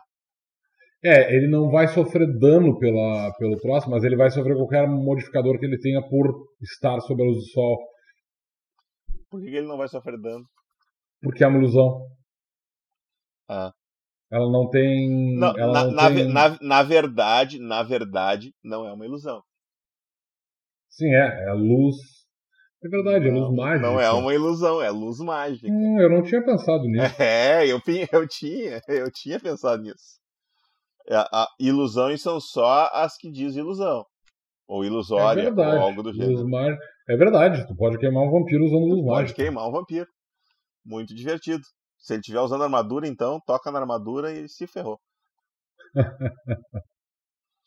uh, aí, claro, tu tem ali uh, aparência ilusória para te fazer um disfarce sobre ti. E aí é aquela coisa, é um disfarce perfeitamente, é uma ilusão perfeitamente sincronizada com o teu corpo tu vai parecer exatamente o que tu é, o que tu deseja parecer. Tu só tem que tomar cuidado que se tu fizer um disfarce ilusório muito diferente do teu corpo, alguém pode atravessar o teu disfarce ilusório, né? Se tu fizer uma capa muito esvoaçante, imensa, um vestidão gigantesco, daqui a pouco o cara passa através do teu vestido, sabe? É, ou um metadilho tentando, usando Virar uma ilusória de uma rock, por exemplo. É, e se alguém passar através da tua ilusão, babaus, né? Não, não. Se, se, o cara passar através da tua ilusão, não é um problema. O, a única coisa que faz com que a aparência ilusória desapareça é se tu sofrer dano. Se eu sofrer dano ou se a ilusão sofrer dano? Não, se, tu, se o conjurador, se a pessoa que estiver sobre, sobre a varícia ilusória sofrer dano. Onde é que diz isso? A runa dura até que a criatura afetada durma, mas se dissipa imediatamente se ela sofrer qualquer dano. Ah tá, tu tá falando especificamente de aparência ilusória. É, as, as magias de ilusão, elas não são magias que afetam a mente. Ou seja, quando tu faz uma ilusão, todo mundo que estiver na área sim, de ilusão sim, sim. Está vendo ilusão. E ela é basicamente, imagina, a, ilusão é um holograma. é um efeito mental. É, exatamente, ela é um holograma. O que significa que se alguém atravessar uma parede ilusória, por exemplo, a parede continua ali. Uhum, enquanto é. o conjurador ela não, ela não se dissipa. Eu tava com a ideia de que tu não podia romper a ilusão, que elas não sei por que eu tava com isso na cabeça. Não, Provavelmente porque algum outro RPG funciona assim e eu fiquei com isso na cabeça. É, eu não sei, eu não, não tenho certeza de outros RPGs, mas tá, especificamente no Might Blade isso não acontece. Se tu atravessar um, um chão ilusório, cair num buraco, por exemplo, o chão ilusório continua ali parecendo um chão ilusório. Ótimo, fica até melhor assim. E. É, porque ela é só uma ilusão, né? Ela só afeta a tua visão, então, tipo, ela tem que ser é, boa. Exato, exato, exato, exato. Aí depois temos Abrigo Invisível. Que permite que tu torne uma, uma estrutura invisível. É, né? tu, tu, to, é tu, tu, tu escolhe um, um, um, lugar, uma, uma construção e torna ela invisível. Uh, ilusão persistente a gente já falou. Invisibilidade 2, que é basicamente a mesma coisa que Invisibilidade 1, se eu não me engano, só com uma, uma duração muito duração, maior. Uma duração maior. E aí a ilusão eterna, que é para fazer aquele efeito massa de. Tu, tu aplica isso sobre um dos outros efeitos, por exemplo, tu pode fazer um abrigo invisível permanente. Ou tu pode fazer uma aparência ilusória permanente. Permanente também, bem legal. Lixos gostar, gost, curtiram essa ideia. Lixos curtem bastante essa ideia, com certeza. Exatamente. E é isso aí. O, o ilusionista é um personagem bastante versátil no que é, ele pode o, fazer, embora ele não cause muito dano, exceto em vampiros. Ele, ele é bastante versátil. Então, ele vai ser mais ou menos eficiente dependendo única e exclusivamente da criatividade do jogador. Exato. Uh, é, é, o, o ele também tem uma característica muito interessante que é o fato de que tu pode fazer, por exemplo, um personagem que seja totalmente pacifista, um sacerdote de, de, de uh, Denala, por exemplo, que não quer fazer dano nos seus oponentes, para um sacerdote de Denala, né, para um sacerdote que quer resolver as coisas sem entrar em combate, sem causar dano, o ilusionista é uma excelente opção justamente porque tu aprende a te, a te esconder, tu engana os teus inimigos e tal e tu não vai precisar entrar em combate nunca. Te, teoricamente, não vai nem sequer. Pra, tu pode vencer combates e, e, e outros desafios sem sequer uh, causar dano em ninguém, né? Então, essa é uma habilidade que. Essa, esse é um, um, um caminho que serve para diversas possibilidades. Ela tem, ela tem várias utilidades dependendo do que o personagem quer fazer, o jogador quer fazer. Então, agora vamos para o invocador, o cara que deixa as pessoas invocadas. O invocador, ele basicamente, assim como o domador é o, o, uma classe que reúne todas aquelas habilidades para lidar com companheiros animais e tornar eles, eles, mais eficientes, o invocador ele faz a mesma coisa com invocações. O invocador ele foi, uh, uh, ele foi criado tendo em vista aqueles jogadores que pediam para a gente criar um summoner no, no, no, no Might Blade, né? Então, existem várias habilidades que permitem conjurar criaturas no, no, no, no Might Blade. Especificamente o feiticeiro e o druida, uh, o feiticeiro e o sacerdote têm essas capacidades, principalmente eles. Né? O druida, que também é um conjurador e pode uh, uh, atrair criaturas naturais, não entrou nessa mistura aqui. Tá? Ele está mais lá, no, lá, lá pro, pro, pro, pro domador. O invocador ele lida com essa coisa de conjurar elementais e criar golems. E para isso ele mistura as habilidades do, do, do sacerdote de criar golems e do feiticeiro para conjurar elementais e a gente coloca isso tudo numa, num, num, caminho só. Então, o invocador ele pode ser um conjurador, tanto um conjurador arcano quanto um conjurador divino, E o, o grande esquema dele, né, a grande coisa que. Esse aqui, na verdade, na minha visão de mundo, é o, o, o, o supremo uh, uh, treinador de Pokémon. Porque basicamente esse cara aqui é o sujeito que consegue criar uma variedade muito grande de, de criaturas para ajudar ele. E tu pode criar não só elementais, que podem ser dos três elementos do, do dos três tipos de energia que tem no, no, no Might Blade, eletricidade, fogo e, e, frio, como tu também é capaz de criar, criar uh, golems que podem ser feitos de diversos materiais. As fichas dessas criaturas elas estão no, no Monstrum Codex.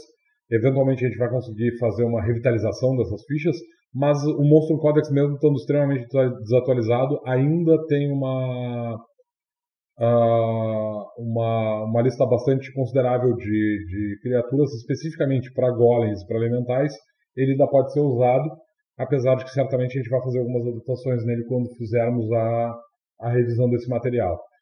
Mas o invocador ele faz, uh, ele consegue, ele, ele junta em algumas, a gente pegou algumas habilidades do, do, do, do feiticeiro e do sacerdote e mesclou elas em habilidades novas. Então o invocador ele tem acesso a algumas habilidades que são completamente exclusivas dele, tá? para conjurar e para tornar mais eficientes uh, os elementais e golems que ele porventura invocar. Então tu tem, por exemplo, a possibilidade de fazer uh, golems e elementais que tenham formatos diferentes. Então tu pode conjurar uh, montarias né, na forma de um golem de frio, por exemplo, que seja capaz de um, um, um, um é, grande pode, mamute de pode, gelo. Tu pode conjurar um cavalo de fogo também e tentar atravessar o portal e vir para a Terra. É, não. Se Pô. tu for resistência a fogo, né? Senão vai, vai dar ruim. É, o elemental de fogo e o elemental de eletricidade especificamente não são muito eficientes para serem usados como montaria, mas o elemental de frio pode ser usado para isso. ele vai causar dano no conjurador, a menos que o conjurador tenha alguma maneira de se proteger contra esse frio, mas na prática ele pode ser usado como uma montaria efetiva. É melhor se for usado em golems, porque golems tu pode fazer golems de diversos materiais e tal, que não vão causar dano uh, uh, uh, no conjurador. Então o, o o invocador ele pode, por exemplo, criar um elemental de, de terra ou de pedra e usar isso como uma, como uma montaria, ou ele pode, inclusive, fazer um elemental, digamos que ele esteja numa floresta, ele pode usar as árvores ao redor dele para criar um elemental de madeira, por exemplo, que seja capaz de voar. E ele pode ter uma montaria voadora nesse, nesse caso. Uh, eu não sei se a gente colocou essas, essas descrições especificamente aqui, mas eu acho que sim. Ó. É, os golems elementais, eles podem ter algumas habilidades. A gente colocou uma lista de habilidades aqui que tu pode adicionar a esses golems elementais, que são chifres poderosos, corpo equino, montaria, garras, braços extra 2, ou seja, também pode criar um, um golem que seja mais eficiente para segurar oponentes e tal. Uh, e os golems de madeira e elementais de fogo podem receber asas pesadas ou asas leves, ou seja, tu pode ter elementais que voem ou golems que sejam capazes de voar e que tu pode usar para montar também. Uh,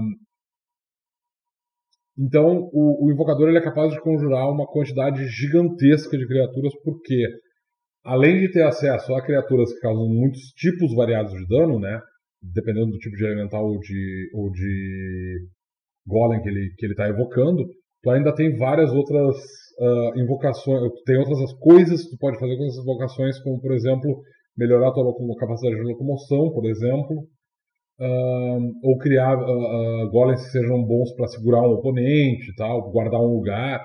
Então tem várias opções para fazer para pro, pro, pro, para a invocação aqui. Uh, além disso, uh, os invocadores mais experientes eles são capazes de fazer mais de uma invocação ao mesmo tempo. Uh, especificamente com a habilidade final deles, eles podem fazer mais de uma invocação no mesmo turno.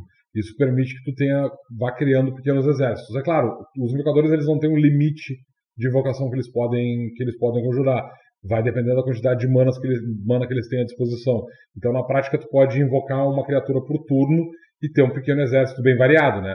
É claro que no final do combate tu vai ficar bem esgotado, mas dá para ter um pequeno exército de criaturas invocadas dessa maneira. Uh, o, o, o, os invocadores mais experientes são capazes de fazer isso mais rápido ainda e ter uh, levantar exércitos com mais eficiência. Ou o cara pode ter tempo, né? E é, usar é manter os... invocação. É, também pode. Essa é uma outra opção. Tu pode criar alguns elementais que vão durar mais tempo contigo. Uh, especificamente, a, a, habilidade automática do, do, do, do, invocador, que é o invocar familiar, permite que o personagem crie um elemental ou um golem de qualquer tipo, tá? Uh, e esse esse esse golem ou, ou, elemental ele é ele vai ficar lá, ele não tem uma duração a duração dele é perene, ou seja, até ele ser destruído ou até a runa que cria ele ser dissipada, tu sempre tem um companheiro contigo na forma de um elemental ou de um golem. Então tu sempre vai ter aquele cara extra ali para te dar uma forcinha, tá? Quando tu uh, diz de qualquer ele... tipo, é de qualquer tipo, mas do tipo 1, né? Como assim do tipo 1? Tu, qual é o, tu pode fazer um, um, um invocar familiar para tipo invocar elemental 2? Como assim invocar elemental 2? Não, não, assim ó, invocar elemental 2 invoca um elemental médio, tá? Uh, o que uh, o invocar familiar ele é diferente de invocar eh, porque os invocar todos ah é um elemental tempo. pequeno tá tá vendo é, tá ele está descrito ali ele é um, um, elemental pequeno ou seja ele não é uma máquina de combate assim né ele é uma, mais aquele cara para dar aquela forcinha mas ele pode ser afetado por todas as outras habilidades de, de do invocador então o invocador ele pode usar outras, uh, uh, ele pode usar, por exemplo, invocação versátil para para ou ampliar a invocação uh, para fazer ele ficar maior. Ou ampliar a invocação para tornar ele maior. Então tem algumas opções aqui pro pro o conjurador tem algumas opções para tornar o, o, o, o familiar dele mais eficiente em combate? O, o, o, familiar, na prática, ele é só aquele cara que está ali e ele vai seguir todas as ordens do conjurador. Ele pode servir, é óbvio, como um combatente extra, né? Numa situação uh, de, de desespero, muito provavelmente, porque ele é um elemental pequeno, a princípio. É, se, se, for um elemental do fogo, ele é mais útil, né? Tipo, vai lá e te agarra nele. Não, pois é. Mas uh, é que aí é que tá. Um elemental de fogo, por exemplo, tu, tu, pode ter, então, um elemental de fogo, um elemental elétrico, eles podem ser especificamente mais voltados para combate. Mas em geral, é, é para mim pelo menos, eu acho que é mais interessante tu ter um golem, por exemplo, à disposição, porque é aquele bicho que vai estar ali na tua volta, ele vai te ajudar a carregar coisas, ele pode carregar peso para ti, ele vai ser o teu mercenário para as pessoas que costumam jogar Munchkin. Eu, eu, certamente teria o Spark, cara, que seria uma, um, um, raiozinho que ficaria fazendo.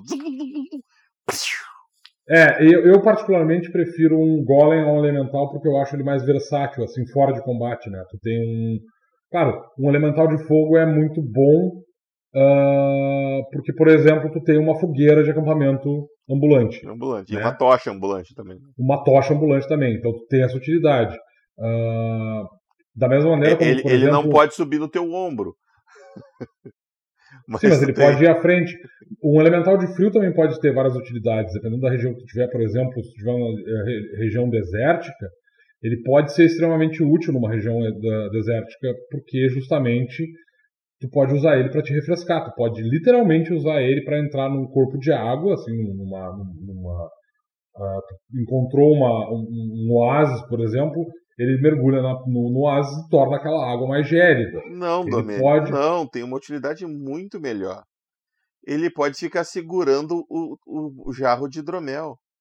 Sim, também. E aí tu é, tem hidromel geladinho o tempo inteiro. Exatamente, tu pode usar isso. Tu pode ter um golem de pedra, por Sim. exemplo, que tu pode usar para carregar itens para ti, como um não, não, literal só terei de carga. do frio a partir de agora. hidromel gelado, cara. Não, sério.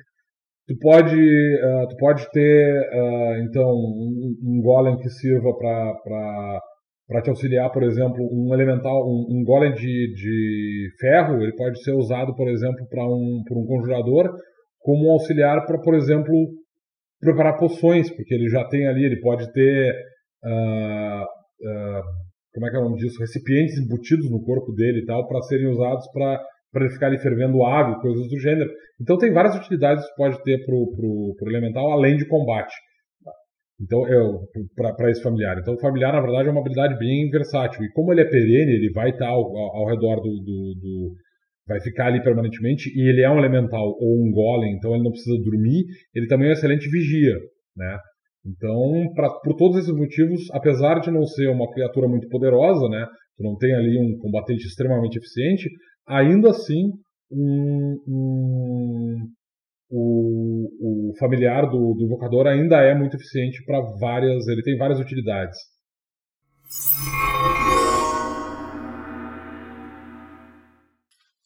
Muito bem, então vamos para o último, que o nosso tempo está longo já, já estamos com uma hora e meia de gravação. O Torrunga, que eu adoro esse nome, adoro é, esse caminho, achei ele muito criativo. Tu, tu, eu, tu já tu falasse sobre o Torrunga em algum outro episódio ou foi nesse episódio que nós perdemos? Eu acho que foi nesse episódio que a gente perdeu que eu falei então, sobre então ele. Conta um pouquinho sobre a história do Torrunga que eu acho ela, ela interessante.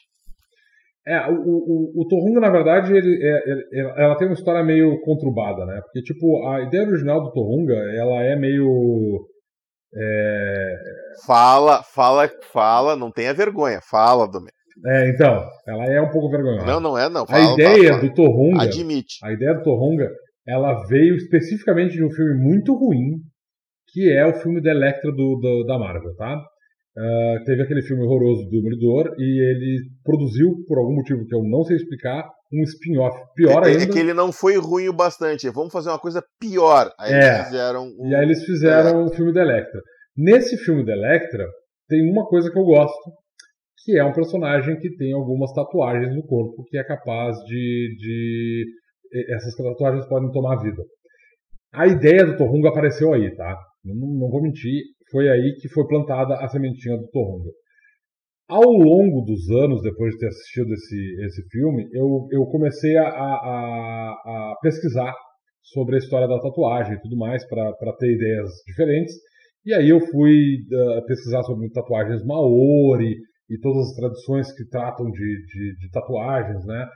E o Torrunga, na verdade, ele, como ele existe hoje, ele é justamente esse apanhado de culturas uh, havaianas, assim, principalmente, que tem essa coisa de, de, de, ter uma importância cultural muito, muito forte. Inclusive, os nomes da, de algumas das habilidades do, do, do, Torrunga, o próprio nome da classe Torrunga, uh, Tamoko, é, é, é, tem alguma, não, não, sei se tem mais alguma outra habilidade especificamente que tenha é, Kirituri.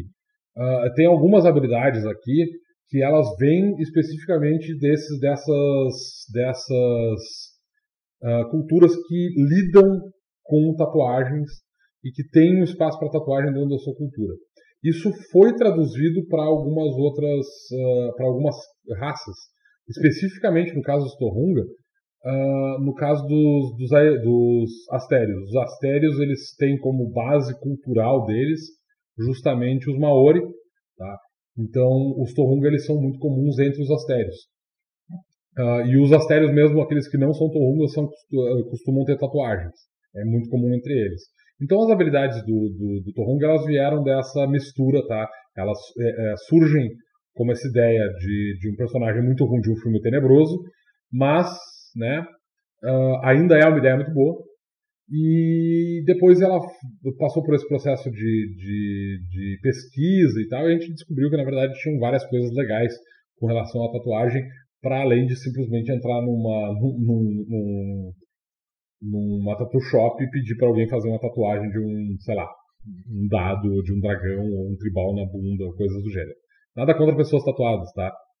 Só estou falando aqui que tem mais coisas por trás de tatuagem do que simplesmente isso para quem só olha para uma tatuagem e pensa que é só um desenho ruim. Tem outras coisas que ao redor de tatuagem, tá? Que não são essa coisa que todo mundo olha e diz, ah, como é que tu vai ficar quando for velho e tal. Ela vai ficar com uma tatuagem que vai fazer ela lembrar de, de algum tipo de acontecimento, tá? Estou fazendo aqui uma pequena defesa de, das pessoas tatuadas, não era o objetivo, mas é bom lembrar também é que sempre bom. É, é sempre bom. Uh, então as habilidades do Torrunga, na verdade, elas têm esse fundo muito forte com essas tradições de, de tatuagem, especificamente dos, dos, uh, do, dos havaianos, assim, né, dos, dos Maori. E as habilidades dele, é, o, o Torunga, na verdade, ele tem várias habilidades que funcionam para todas, para qualquer uh, classe, para qualquer personagem, porque elas não têm nenhum, nenhum requisito muito específico, mas ela também tem algumas, uh, algumas habilidades que são muito específicas, porque elas lidam com conjuração. E aí tu precisa um, um, um Torunga para conseguir fazer uso de todas as habilidades do, do da, desse caminho, vai precisar ser um conjurador também. Então ela recomendo, ela... recomendo um, um Marroque rúnico. É, Fica então, muito a... legal. O, o Torunga ele funciona para qualquer personagem. Ele é uma, é, é uma os requisitos da, da, da, do caminho são extremamente fáceis de conseguir. Então, um personagem no segundo nível, assim que ele tem acesso ao primeiro ponto de evolução dele, ele já vai ser capaz de entrar nesse, nesse caminho. Não é difícil de conseguir ele, ele só precisa do antecedente certo. Tá? Uh, e é justamente por causa disso, porque é muito comum entre os, os astérios especificamente uh, se tornarem torrungas, e o torrunga é uma, um caminho que a gente queria que fosse o mais acessível possível, porque eu, eu, eu gosto muito do caminho. Tá? Uh, é importante observar que nem todo tatuador de Dracon é um torrunga. Tá?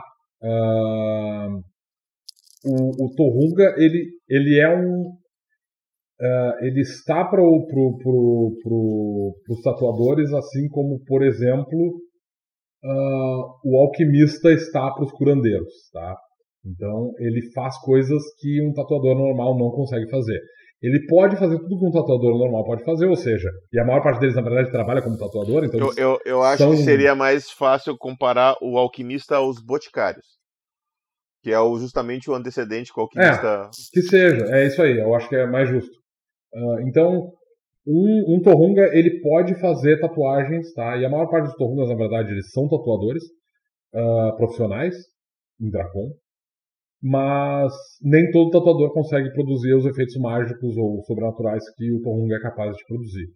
Os Torrungas não fazem essas tatuagens mágicas em qualquer um, não fazem por qualquer motivo, eles são, eles, porque isso tem uma conotação cultural para eles muito forte, muito forte.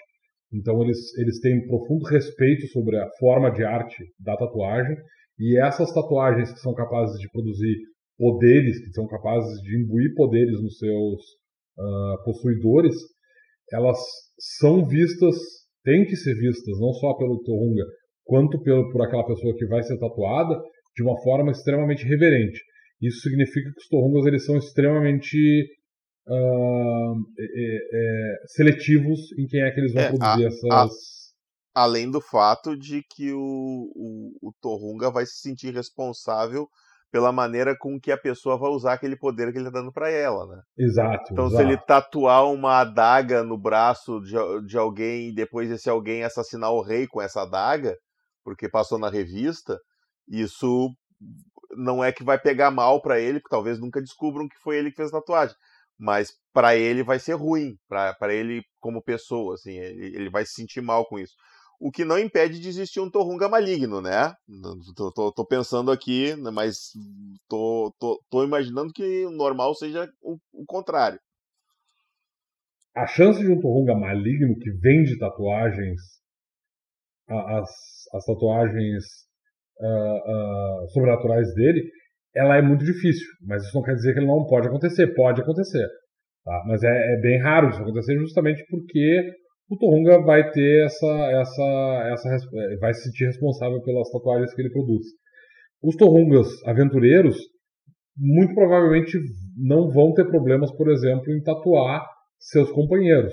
Mas é claro que eles não vão fazer isso no primeiro momento. Tu não vai, tu não vai ter um personagem Torunga que vai chegar pro grupo e dizer, ah, gurizada, é isso aí. Sentem aí na cadeirinha que eu vou tatuar todo mundo. Ele vai querer participar de algumas aventuras com esses personagens e ele pode perfeitamente escolher não tatuar alguém porque ele não gosta daquele personagem ou porque ele acha que a, a, a forma de agir dele está errada ou, ou, tem algum tipo de problema. Por exemplo, tu tem um Torrunga que seja, sei lá, adepto de mirar e de repente no grupo tu também tem um ladino que, que uh, é, é, é um ladrão, tipo, rouba as pessoas, mente descaradamente esse Torunga pode perfeitamente dizer: não, esse cara não vai receber uma tatuagem em mim, eu sei que ele vai usar mal essa tatuagem, ele vai usar para objetivos escusos, ele não é obrigado a, a produzir essas, essas tatuagens, isso é importante observar. Ele pode ser coergido? Pode. Mas isso vai ser difícil também. E é claro, ele pode fazer essas, essas tatuagens nele próprio, né? Fundamentalmente, a maior parte dos jogadores provavelmente vai pegar essa, essa esse caminho para poder se tatuar com essas, com essas tatuagens mágicas, mas algumas delas podem ser transferidas para outras pessoas. Novamente, uma rock rúnico com duas Claymores tatuadas. Muito legal. É, eu, eu em geral, tenho um certo problema com torungas de outras raças que não sejam astérios. Preciso que o cara me dê uma, um histórico muito, muito, muito bom. Mas essas possibilidades, elas existem e tal.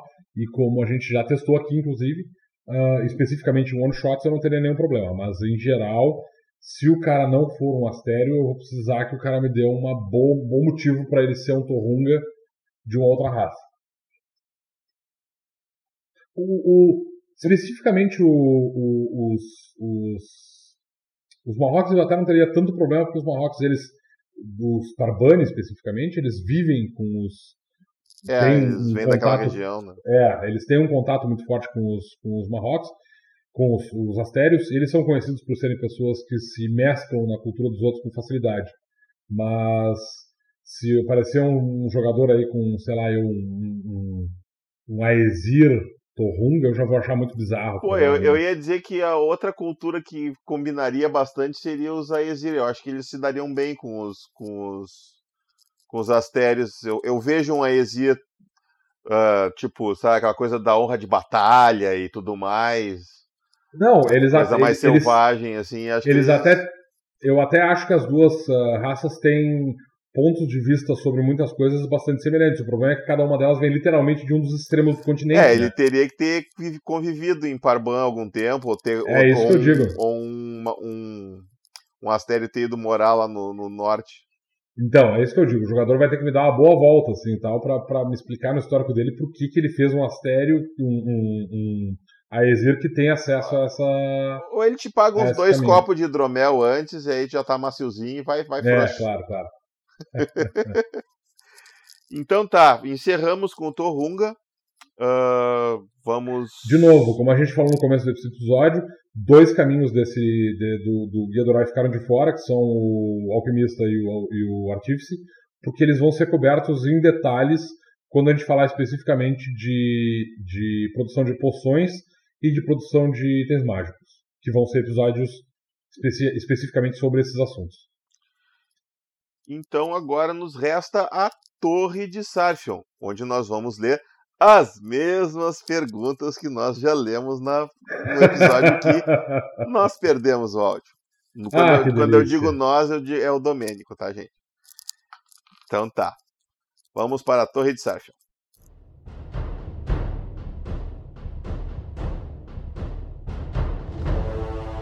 Torre de Sarfion.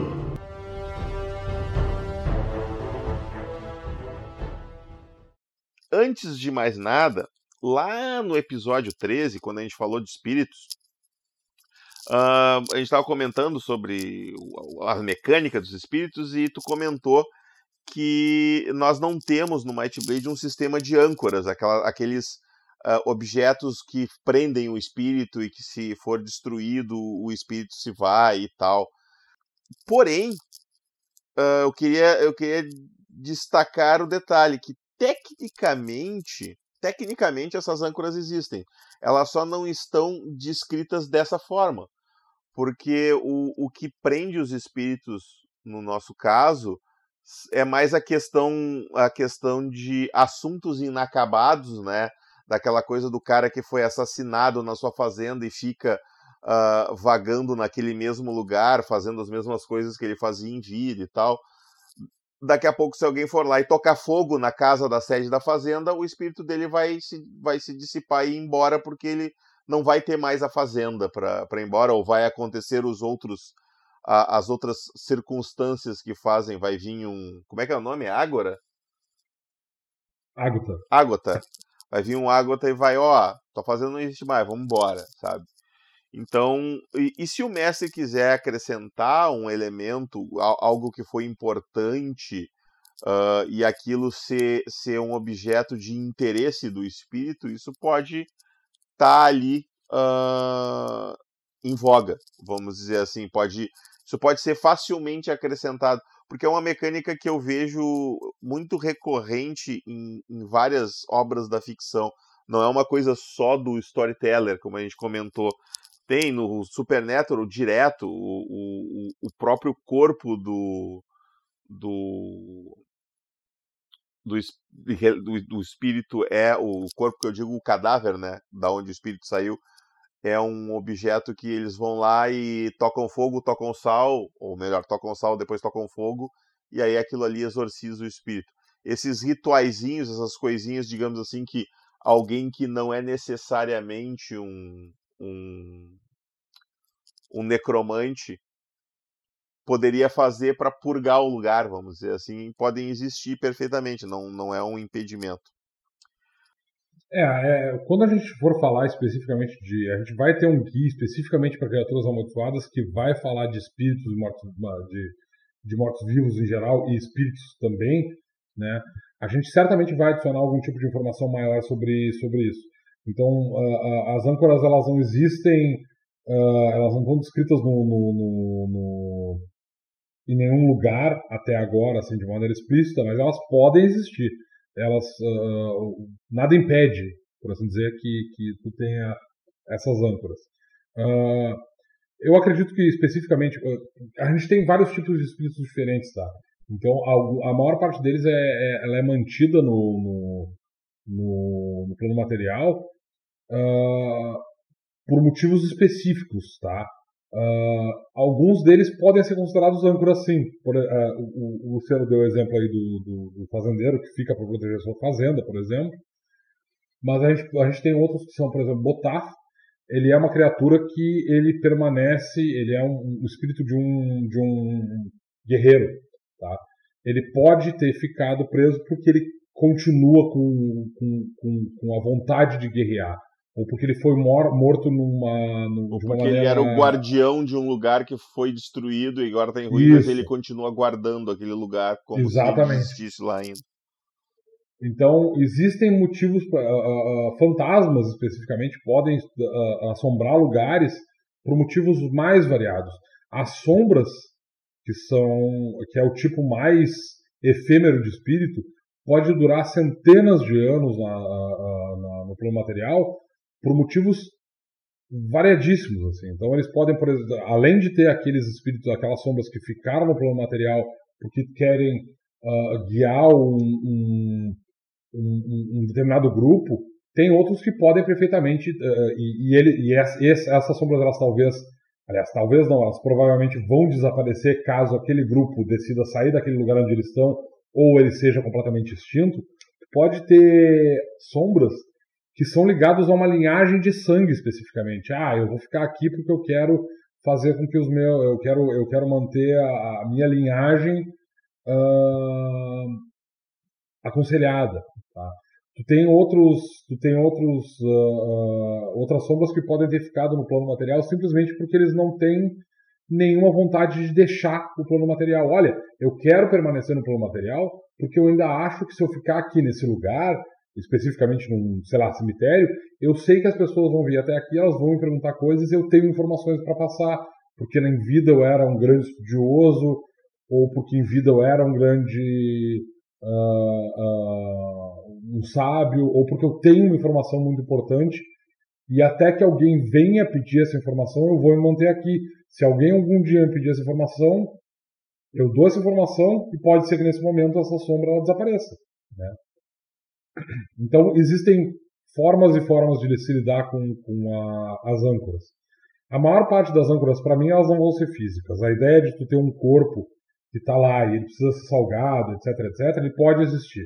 Uh, até uh, numa, numa campanha que eu mestrei agora recentemente, um, um xamã, ele justamente, depois do ataque de uma criatura que matou alguns aldeões, ele percebeu que existiam algumas sombras ali que estavam uh, sofrendo por terem ficado presas, porque elas tinham sido mortas de uma maneira violenta, e ele tinha receio de que essas sombras se tornassem aparições ou, ou fantasmas, e ele fez isso. Ele foi lá, uh, enterrou, deu um enterro digno para o corpo dessas, dessas uh, pessoas, e isso fez com que essas sombras se dissipassem e elas fossem para uh, fosse possível para elas passarem para o próximo pro, pro, pro plano espiritual, tá? para o plano astral. Então, um mestre ele tem toda a liberdade de usar as âncoras se ele quiser. Se ele quiser fazer âncoras físicas e isso ajudar a, a aventura aí adiante, a campanha aí para adiante, faça isso. Quer que o, o, o, jogo tenha uma pegada mais supernatural, né? Com essa coisa de ter fantasmas que precisam ter o corpo salgado e queimado, para que uma, para isso seja suficiente para destruir, por exemplo, o fantasma, por favor, use isso. Use essas referências e tal para que os seus jogadores uh, uh, se, se envolvam mais com o mundo ou estejam mais se, se sintam mais familiarizados com o cenário. É absolutamente justo e justificável fazer esse tipo de coisa, mesmo que isso não esteja nas regras. Eu acho absolutamente tranquilo de fazer esse tipo de coisa. E é perfeitamente ajustável. É. A, a maior parte das sombras que são. A, a, um, um, corpo morto, tá? Uma pessoa que morre e vira uma sombra, essa sombra ela, ela permanece no, no, no plano material durante muito pouco tempo. Independente de como ela se tornou uma sombra. Então, uma pessoa que morre, ela geralmente fica muito pouco tempo no plano material. Uh, se algum tipo de efeito fizer, por exemplo, com que o corpo e o espírito de uma criatura sejam separados, e isso criar uma sombra, essa sombra ela pode, porque ela foi uh, alvo de um efeito de necromancia, essa sombra ela tem uma chance maior de se tornar uma aparição, um fantasma ou outra criatura assim, um espírito, tá? Mas igualmente ela pode perfeitamente agir como uma, uma sombra normal de uma pessoa morta e passar rapidamente, ficar muito pouco tempo no, no plano material. Fantasmas uh, uh, na forma de som, aliás, fantasmas não, mas sombras existem em todos os lugares porque existe um grande número de pessoas que fica preso no plano material por um motivo ou por outro. Mas ainda assim, esses, essas sombras elas não formam uh, exércitos e multidões de, de espíritos. Em locais que tu tem grande número de pessoas, como por exemplo em cidades, esse número é maior. Em regiões ermas, em geral, tu vai ter poucos espíritos justamente porque pouca gente morre nessas regiões, tá? Animais, em geral, não vão se tornar espíritos, mesmo que eles tenham mortes violentas. Em geral, eles vão se tornar espíritos apenas e somente se algum necromante resolver fazer algum tipo de experiência com eles. Então, mesmo, mesmo no caso de, de de pessoas que tenham sido mortas por necromancia ou por magia infernal ou de forma violenta, a maior parte dessas pessoas ela não fica no plano material, tá? Ela vai embora. Então tem pouco espírito, tá? Tu não vai ter grandes multidões de espíritos dentro de uma cidade, mesmo que essa cidade seja uma cidade muito antiga. Tu vai ter um grande número de espíritos, vai, mas tu não vai ter exércitos de espíritos andando pela rua. É sempre bom observar isso. Ok.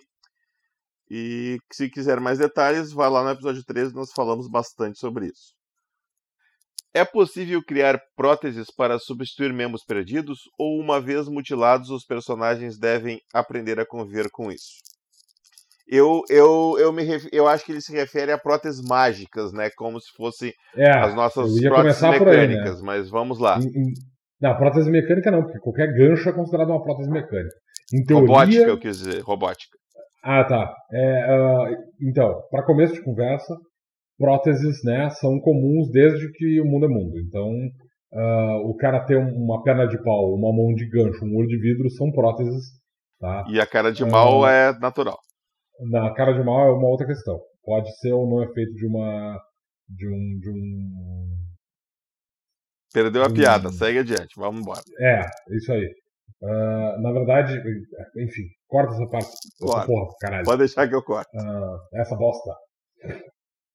Uh, então, próteses, na verdade, elas existem são, e, e, e, qualquer personagem mutilado tem acesso a elas. Tá? Então, um personagem, ele, se ele quiser uma prótese simples, como uma perna de pau, por exemplo, ou uma, ou uma mão de gancho, isso é fácil de fazer. Tu vai só simplesmente pedir isso para, sei lá, um, um, provavelmente qualquer uh, coureiro barra uh, ferreiro vai poder te ajudar com uma prótese, uma prótese simples. E é claro que o personagem vai ter uma série de dificuldades com aquilo ali, mas, por exemplo, uma, uma prótese, uma perna de pau vai fazer com que a tua movimentação fique mais baixa, o personagem certamente vai ter uma redução de movimentação, uh, talvez ele não possa correr. Ele vai falhar em teste de furtividade. De, ele vai ter um redutor para teste de, de, de furtividade. Um personagem com uma mão de gancho, ele também vai ter uma série de dificuldades, ele não vai poder usar armas de duas mãos. Não vai poder coçar o saco com aquela mão. É, não vejo por quê. Uh... É um gancho, caralho. Mas o gancho não precisa ser afiado. Ah, bom. É, ele vai ter o personagem mutilado dessa forma, ele vai ter uma série de dificuldades, mas ele pode usar essas próteses. Se ele pode ter uma prótese mágica, já é outra, outra questão. Tá?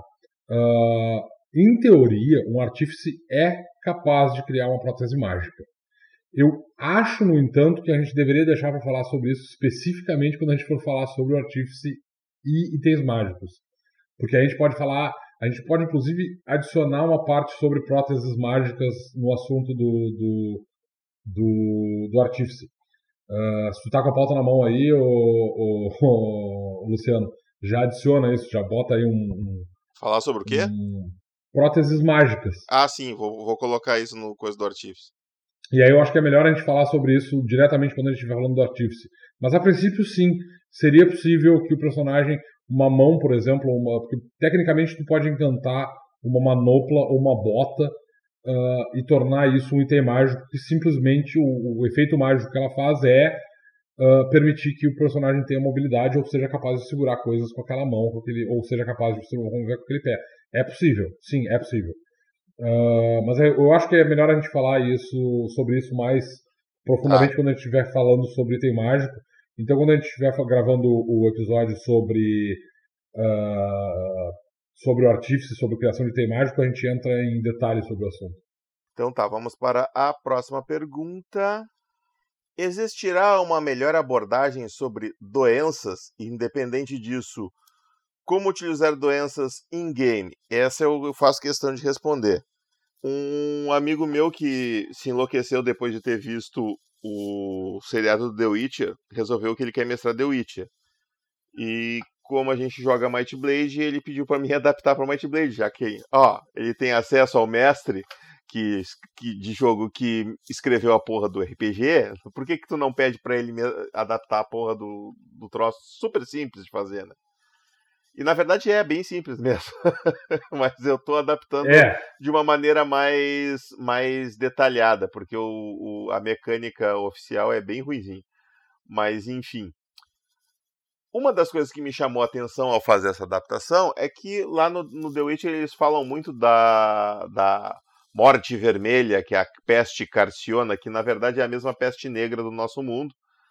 Uh, literalmente é a mesma peste negra do nosso mundo spoilers aí para quem não, não viu a série, porque isso não apareceu na série, na verdade, mas vai aparecer mais para frente, está nos livros. Uh, mas enfim. E eu li isso, e aí tinha um monte de magia que, que eliminava doença, um monte de habilidade que elimina doença, e eu li tipo, não, não tem nenhum lugar do livro que explique como é que a doença funciona. Não tem nenhum lugar do livro que fale de outras doenças.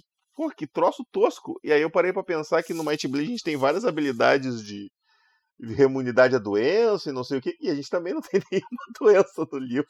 Então tava o torto falando do, do rasgado, né? Mas uh, aí eu comecei a, a, Eu adaptei uma série de doenças, umas 4, 5 doenças. Eu sei que o Domênico também fez algumas doencinhas e, e em breve isso vai aparecer em algum lugar.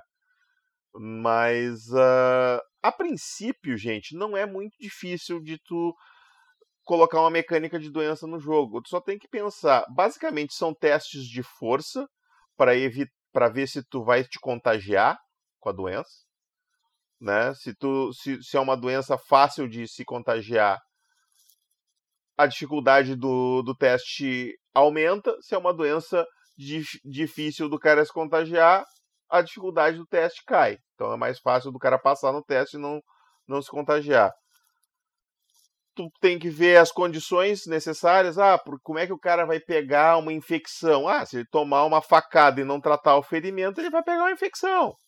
Então é isso aí. Consequências disso: o cara vai tomar dano de, durante, durante um período. Ele vai ter redutores nos seus testes, porque ele vai estar com febre ou ele vai estar tá tossindo, ou ele literalmente vai ficar de cama, não vai poder fazer nada a não ser até o momento que cure. É, nesse momento ele vai ter que passar, pode estabelecer uma determinada quantidade de testes dentro de um período, que ele tem que passar testes consecutivos para se, se curar, ou enfim, tu vai definir o quão difícil tu quer que a doença seja de ser curada. Se ele tem um médico, se ele tem um clérigo que vai lá e curar doença. Pronto, acabou o problema, curou doença. Né? Se ele só tem um médico que vai, vai tratar os ferimentos, ele pode receber um bônus no teste, jogar um dado a mais. Então não é difícil. Eu recomendo a Wikipedia, leia sobre a doença que você quer adaptar. Normalmente os termos descritos ali estão tão claros que fica bem simples de adaptar. Foi basicamente o que eu fiz. Eu copiei e colei o texto da Wikipedia e substituí certas coisas pelos testes. Foi bem simples. É, uma hora dessas é, eu, eu, disponibilizo o arquivo. Eu não sei o quanto isso é simples de adaptar, na verdade, uh, para um, um mestre que não é experiente. Sim, mas... claro que não. Né? Não é uma coisa assim, ó, muito, muito fácil de fazer, mas não é um bicho de sete cabeças. É, eu, eu diria que é possível para qualquer um adaptar, mas eu não acho que é uma coisa fácil de. É, eu diria que, mesmo para mestres experientes, fazer isso uh, durante um jogo é bastante complexo, não tem tempo em casa.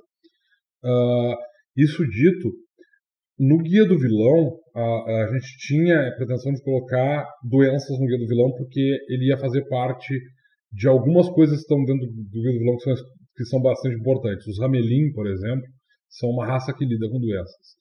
Além disso, a gente ia ter uma, um pacto demoníaco lá para o cultista, especificamente lidando com, com, com doenças. A gente resolveu tirar essas. Uh, o, o, claro, o Romelin continua no livro, tá? Mas ele continua com as imunidades dele e a capacidade de resistir a doenças. O pacto, especificamente, que trata com doenças, ele foi, vai ser removido do livro, se já não foi. E ele vai aparecer eventualmente em algum tipo de, de suplemento parecido com o Tomo das Muitas Línguas que a gente disponibilizou agora, uh, que trata de um assunto muito específico. O Tomo das Muitas Línguas fala especificamente de, de idiomas, né? E é muito provável que a gente tenha algum tipo de livro, uh, algum tipo de, o, de, o, Tomo das Muitas Pestes. É, alguma coisa assim, que vai tratar especificamente das mecânicas para doenças. E aí vai ter algumas outras regras, como por exemplo esse, esse pacto uh, especificamente, uh, que lida especificamente com doenças. Então, esse material vai aparecer? Vai. Quando? Como quase tudo mais do Might Blade, não sabemos. Só antes de encerrar, uh, Corvo Louco, já que tu tá aí, tu tem alguma pergunta que não foi respondida, alguma coisa assim, eu já vou te explicar antes de tu fazer a pergunta de novo, talvez, que a gente não falou sobre o custo do, do financiamento, porque a gente ainda não sabe qual vai ser o custo. Então a gente não pode dar uma ideia de custo ainda. Mais para diante, quando a gente já tiver decidido o tamanho certo do livro e o material extra que vai entrar, a gente vai poder falar disso. Nesse momento, ainda nos é impossível falar sobre os possíveis custos da. Eu posso dizer da... que ele vai girar em torno de 35 reais. E vai ser em torno disso. Não, não, não vai ser muito mais. Com certeza não vai ser menos Hum, se for mais, não vai ser muito mais que isso. Mas a gente vai falar nos próximos episódios, a gente vai falar desse, do financiamento de novo, de novo, e eventualmente, antes do financiamento ir para o ar, certamente a gente já vai ter um, uma ideia melhor de preço e vai poder falar sobre isso mais diretamente. A nossa ideia, inclusive, é que o, o livro ele esteja praticamente pronto quando o financiamento for para o ar, porque conforme o pessoal for apoiando, a gente já quer enviar o PDF então, para isso acontecer, é. a gente tem que ter a capa, a gente tem que ter praticamente todas as ilustrações. A gente até pode mandar o livro faltando uma ou outra ilustração que não é importante, um tapa-buraco qualquer que vai ser feito depois. Mas, uh, claro, obviamente depois a gente vai fazer um update, né, para ninguém ficar com o livro capenga, o PDF capenga. Mas a gente já quer ter o livro bem sólido pronto. Esse é um dos motivos da gente estar tá atrasando o financiamento, que a gente não quer fazer um troço o PDF de qualquer jeito só porque a gente depois pode mandar uma versão definitiva. Uhum. Porque fica, vai, vai causar problema, vai causar. Aí vai, o cara vai estar tá com essa versão, daqui a pouco ele esquece de atualizar, e sei lá, isso passa adiante, porque a gente sabe que tu vai passar para o amigo aqui. Pro, aí aquele cara que não participou do lançamento, ele vai ficar com o livro errado. Enfim, é para evitar problemas, a gente que está com o texto e o livro estruturadinho, bonitinho, antes de lançar o financiamento. Até porque aí no momento que o financiamento acaba, ele vai para gráfica, sabe? Não tem é, é, e a gráfica é assim, é, é 15 dias eles estão nos entregando os livros. Então, com isso feito, o financiamento fica bem mais dinâmico. Vai ser porque são dois meses de financiamento, né, gente? A gente lança o financiamento, o livro só vai sair dali a dois meses mais uns 15 dias para a gráfica imprimir. Então tem que levar isso em consideração também. Tá, então uh, o vou aparentemente não tem nenhuma outra pergunta. Eu acho que a gente pode encerrar a Torre de Sarfo e portanto o episódio por aqui na marca de 2 horas 15 minutos e alguns segundos. Muito bem, então ficamos por aqui e lembrem-se, principalmente agora que vocês podem entrar na Might Forge, eu, o Domênico e o Thiago somos os portadores da Might Blade, mas nós carregamos ela para vocês.